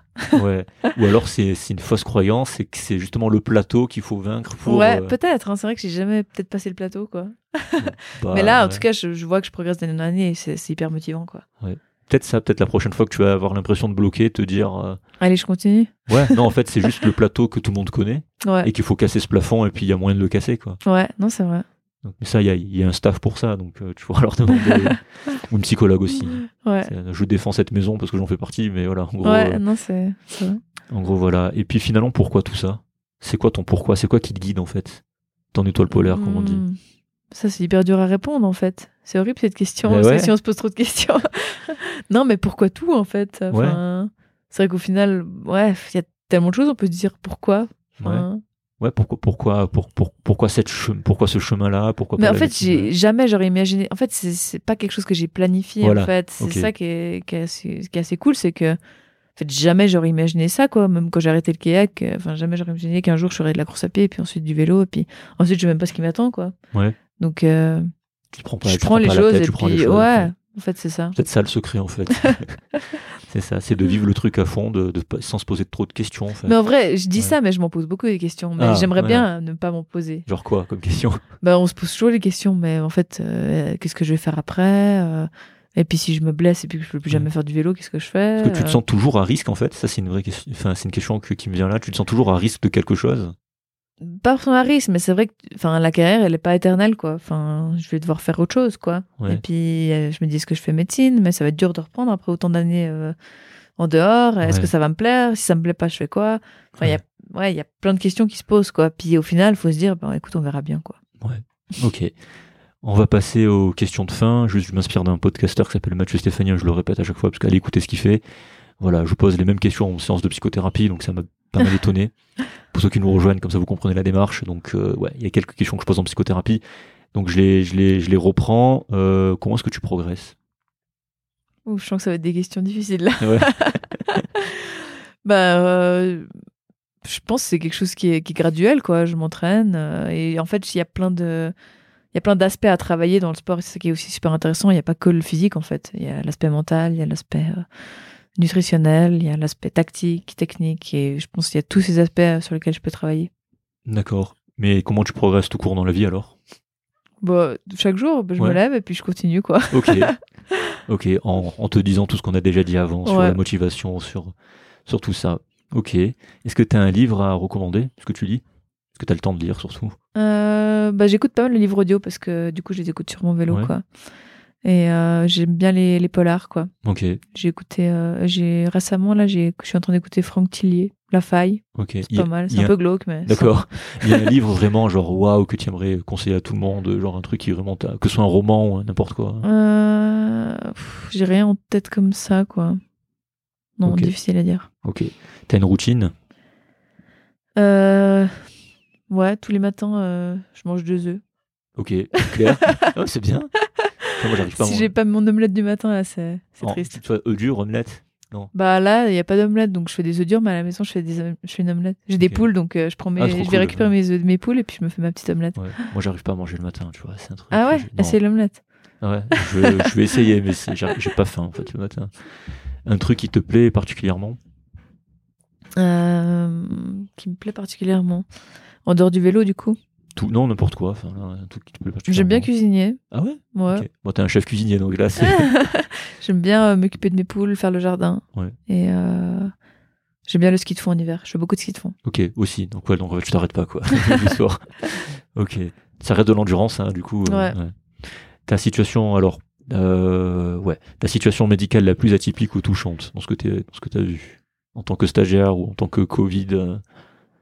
Moi, Ouais, bah c'était euh, un cas Covid. Quand j'avais bossé au Covid, Ouais. c'était un cas euh, pédiatrique, donc c'était assez rare en fait. Ouais. Puis il y en a eu peu, puis en fait il, il est décédé, c'était assez Ah bah, c'est horrible. Et puis personne, euh, en fait à ce moment-là, personne n'avait vraiment su pourquoi et comment, parce que il y avait très peu de cas pédiatriques et je me rappelle pour la famille, c'était c'était vraiment dur quoi. Ouais. Et pour moi aussi, je me rappelle, j'avais eu de la peine à à faire la part des choses en rentrant le soir aussi chez moi et ça avait un cas qui avait duré du coup plusieurs enfin ça avait duré longtemps quoi. Ouais. Ouais, donc euh, ouais, c'est vrai qu'en médecine, je l'ai pas dit, mais il y a, je rapporte souvent des trucs à la maison. hein. Ouais, Des, des trucs quand c'est trop Ouais. dur. euh, ouais. c'est dur de la de lâcher le soir. Ouais. Oui, c'est dur. Pour ça que c'est pas assez valorisé. Euh, ta situation sportive, cette fois-ci, la plus atypique ou touchante? Hmm. Bon, je pense que quand on a gagné le, chemin du monde là par équipe l'année passée, c'était vraiment cool quoi. Enfin, en plus par équipe, c'était avec l'équipe suisse, c'était. Ouais. Et c'était vraiment un moment, euh, ouais, que je me rappellerai. Ok. Parfait. Et la chose dans ta vie dont tu es la plus fière et que tu as accompli jusqu'à présent? Hmm, bah, je pense justement d'avoir pu concilier euh, des études et puis ma passion, puis ce que j'aime quoi. Ouais. Ouais. C'est vrai, C'est bravo. ce que je c'est- conseillerais. à- C'est vrai, non, mais bravo, parce que tu fais partie des rares qui arrivent à faire ça, donc c'est euh, bravo. Voilà, tu peux être fier, vraiment. D'ailleurs, d'ailleurs, j'ai oublié de te poser, mais ça fait le lien. Euh, tes parents, te soutiennent, tes frères, tout ça. Ouais, mais euh, mes parents beaucoup. Ma mère au début c'était pas facile parce Ouais. qu'elle aimait pas trop le sport de compétition et puis puis c'était pas facile pour elle de me voir euh, ouais renoncer à la médecine pour pour faire du, du vélo. Elle avait de la peine à comprendre. Ouais. Mais ce qui est vraiment beau c'est que maintenant elle a elle me soutient vraiment quoi et elle aime vraiment ça et je trouve ça super cool le chemin qu'elle a parcouru pour me soutenir. C'était difficile mais elle le fait et. Je pense que c'est pas forcément dans ses valeurs mais elle me soutient énormément donc c'est ça qui est cool. Et on te suit, elles te suivent, euh, enfin, elles te suivent, ou tes frères, tout ça, ta sœur te suit dans tes courses, elles peuvent venir Euh, ouais. ou quoi? Bon, ma mère vient pas trop sur les courses parce qu'elle a toujours peur de, de me voir tomber comme ça. Mais Ouais. mon père, il me soutient énormément. Ouais. Avec ma sœur, ils ont fait, même créé un fan club. Ah ouais? D'accord. Donc, ouais, eux, ils me soutiennent vraiment. Ok. Donc ils viennent à toutes les courses, ils sont là? Ouais, pas toutes les courses, mais euh, quand c'est accessible, ils viennent. Ouais. Ok. Ça, c'est vraiment bien. Mm. Et une citation qui te parle ou qui t'a inspiré? Ouh là, citation difficile alors. J'en ai pas en tête. Ouais, Ou un truc, euh, un motto, ou euh, je sais pas, Hmm. une rengaine, je sais pas. Franchement, euh, j'en ai pas. Ouais. Ville présent, quoi. Ok. Et apprécie chaque instant, je dirais. Un truc comme ça. Ok. Je vais essayer de trouver un truc. Ouais, un truc dans le style, quoi. voilà, ouais. c'est ça. Et qu'est-ce que tu, pour finir, qu'est-ce que tu te dirais à toi-même hmm, si tu te recroisais au début de la première, enfin à la fin de la première année de médecine, quand tu réussis? Ah. Ben. pff. À la fin de la première année de médecine? Ben, je sais pas, au final, j'ai, je suis contente de ce que j'ai parcouru et ce que j'ai fait, quoi. Je me Ouais. dirais juste de, de continuer à, à faire ce que je fais et puis à, à voir ce qui me, ce qui m'arrive, quoi. Et qu'est-ce que tu te dirais euh, à la fin des JO de kayak, à toi-même, tu te recroisais? Tu croises la petite Élise de 18-19 ans, euh, qu'est-ce que tu lui dirais? Ouais. pff. Dur à dire parce que, ah oui, c'est vrai que là, je me dis que j'ai perdu une année à faire une année euh, en Australie, mais au final, je pense que ça m'a quand même apporté des choses, quoi. Ouais. Mais peut-être à ce moment-là, j'aurais peut-être plus dû lâcher prise et puis profiter plus de mon année en Australie, Ouais. quoi. Ok. Ok. Bon, parfait. Qu'est-ce qu'on peut te souhaiter pour la suite? Ben, de continuer à me faire plaisir. Ouais. Ok. Euh, tu gères- c'est toi qui gères tes réseaux sociaux, juste? Euh, ouais. Ouais. Ok. Donc sur toi, t'es pas mal sur Instagram? Sur Instagram, ouais. Ok. Euh, si on peut te contacter, je sais pas, pour, pour te t'encourager ou quoi, sur Instagram, Ouais, j'imagine. Instagram, c'est pas mal. Ok. Ok, très bien. Euh, bah, je crois que c'est tout. Euh, bah, merci en tout cas de- bah, d'avoir pris ce temps-là. Bah, merci à toi. hein. Ouais, au final, euh, tu sais combien de temps on a fait là? Non. Voilà, on a fait 2h00 32 secondes. Ah ouais, purée, c'est fou. hein. Ça passe vite, hein Ouais, ça passe vite en vrai. Tu te rends pas compte hein Toi qui avais peur Mais en que ce fait, soit... c'est ouais, parce que des fois, en fait, les questions sont intéressantes. C'est vrai que des fois, les questions sont un peu banales et Ouais. c'est vrai que c'est dur à. C'est dur à passer le temps. Moi, j'espère en tout cas que t'as pas trop vu passer le temps. euh. Non, franchement, passer super vite, trop sympa. Ouais, c'est super. que les gens faut pas trop s'ennuyer parce que deux heures. euh, Non, non, je- les gens écoutent en fait. Vraiment, les gens écoutent jusqu'au bout et nous aussi, on est les premiers étonnés par rapport à ça. ok. Mais ça, ça écoute. Mais c'est vrai qu'avec le casque, tu vois, ça fait une bulle. hein. Ouais, non, franchement, c'est pas mal. Tu te rends pas compte en fait de ce qui se passe autour et tu es vraiment concentré. Et c'est ça vraiment le, le, le- le but du podcast. hein. C'est vraiment d'avoir une discussion. Et puis je pense qu'il y aura pas mal, ça apportera pas mal, euh, pas mal aux gens pour comprendre certaines choses. Vraiment d'essayer Ouais. de rentrer dans le mindset euh, d'un sportif de haut niveau, c'est c'est toujours intéressant. Ouais, ah, mais trop bien. Moi, je vais écouter les, les autres podcasts du coup. Ouais, bah, merci, avec plaisir. je, te, je, te refilerai, je te refilerai le lien. Ouais. Voilà. En tout cas, merci encore à toutes et à tous d'avoir écouté. On va faire une petite pause estivale, comme l'année dernière. On reviendra tranquillement à la rentrée. Donc, euh, on vous laisse sur, cet épisode qui, euh, on l'espère, on espère, on est sûr, vous, euh, vous plaira. Continuez de mettre des notes sur Apple Podcast et sur Spotify en mettant 5 étoiles. En fait, ça nous fait remonter ben, dans tous les classements. Ça nous permet de rester dans le top et de donner de la visibilité à notre communauté de soignants.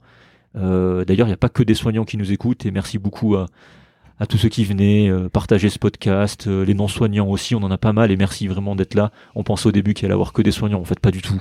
Il y a vraiment des non-soignants et on vous remercie de, nous écouter, de nous envoyer toujours des, euh, gentils messages. Donc voilà, notez, partagez, partagez sur WhatsApp et puis on pourra jamais euh, autant vous remercier. C'est vraiment très très très très gentil de votre part. Et puis continuez, vraiment j'insiste pour le classement et pour les notes, ça nous permet d'avoir des super invités et de vous faire partager ça justement. Donc tu avais une chose à ajouter? Je crois pas spécialement, quoi. Merci beaucoup, en tout cas, de, de m'avoir proposé de venir. C'est super sympa. Voilà, et puis euh, nous dans un autre truc on fait des séminaires, j'oubliais. Euh, là il va y avoir l'été, donc cet épisode va sortir assez vite après cet enregistrement. Donc on passe euh, à la réunion euh, en novembre, le 3 et 4 novembre. Et puis, euh, et puis à Toulouse euh, en octobre, le 6-7 octobre, mais ça c'est complet. Et puis en décembre on verra si on cale une date, voilà, pour ceux qui suivent. Vous avez le, générique de fin qui explique euh, tout ça au niveau des séminaires. Donc voilà, donc euh, merci encore. On va vous laisser avec ce beau soleil dans ce magnifique cadre. Euh, bonne route. Voilà, pour ceux qui écoutent ça le matin, on sait que c'est surtout le matin sur la route que ça écoute. Pendant le sport aussi, il y en a qui écoutent pendant le sport, donc bon sport, bon tout. Et puis on vous dit à, une prochaine. Bye bye, salut. Bravo et merci d'avoir pris de votre temps pour écouter cet épisode jusqu'au bout. Si vous êtes intéressé par les finances personnelles et la gestion de votre patrimoine, rendez-vous sur create.com, c r e accent aigu a afin de vous inscrire à notre newsletter et de recevoir nos derniers articles. Avec Clément, nous avons voulu avec Créate pallier au manque de formation que nous avons sur l'argent et les finances personnelles et vous transmettre tout ce qu'on aurait aimé que l'on nous apprenne durant nos études. Gros sujet dans nos professions. Vous trouverez aussi des webinaires sur divers thèmes tels que la bourse, l'immobilier, les crypto-monnaies, les investissements alternatifs, tout pour démarrer et approfondir dans les meilleures conditions. Je vous en dis pas plus, rendez-vous sur create.com et nous nous ferons une joie de vous aider et de répondre à vos questions concernant tous ces sujets.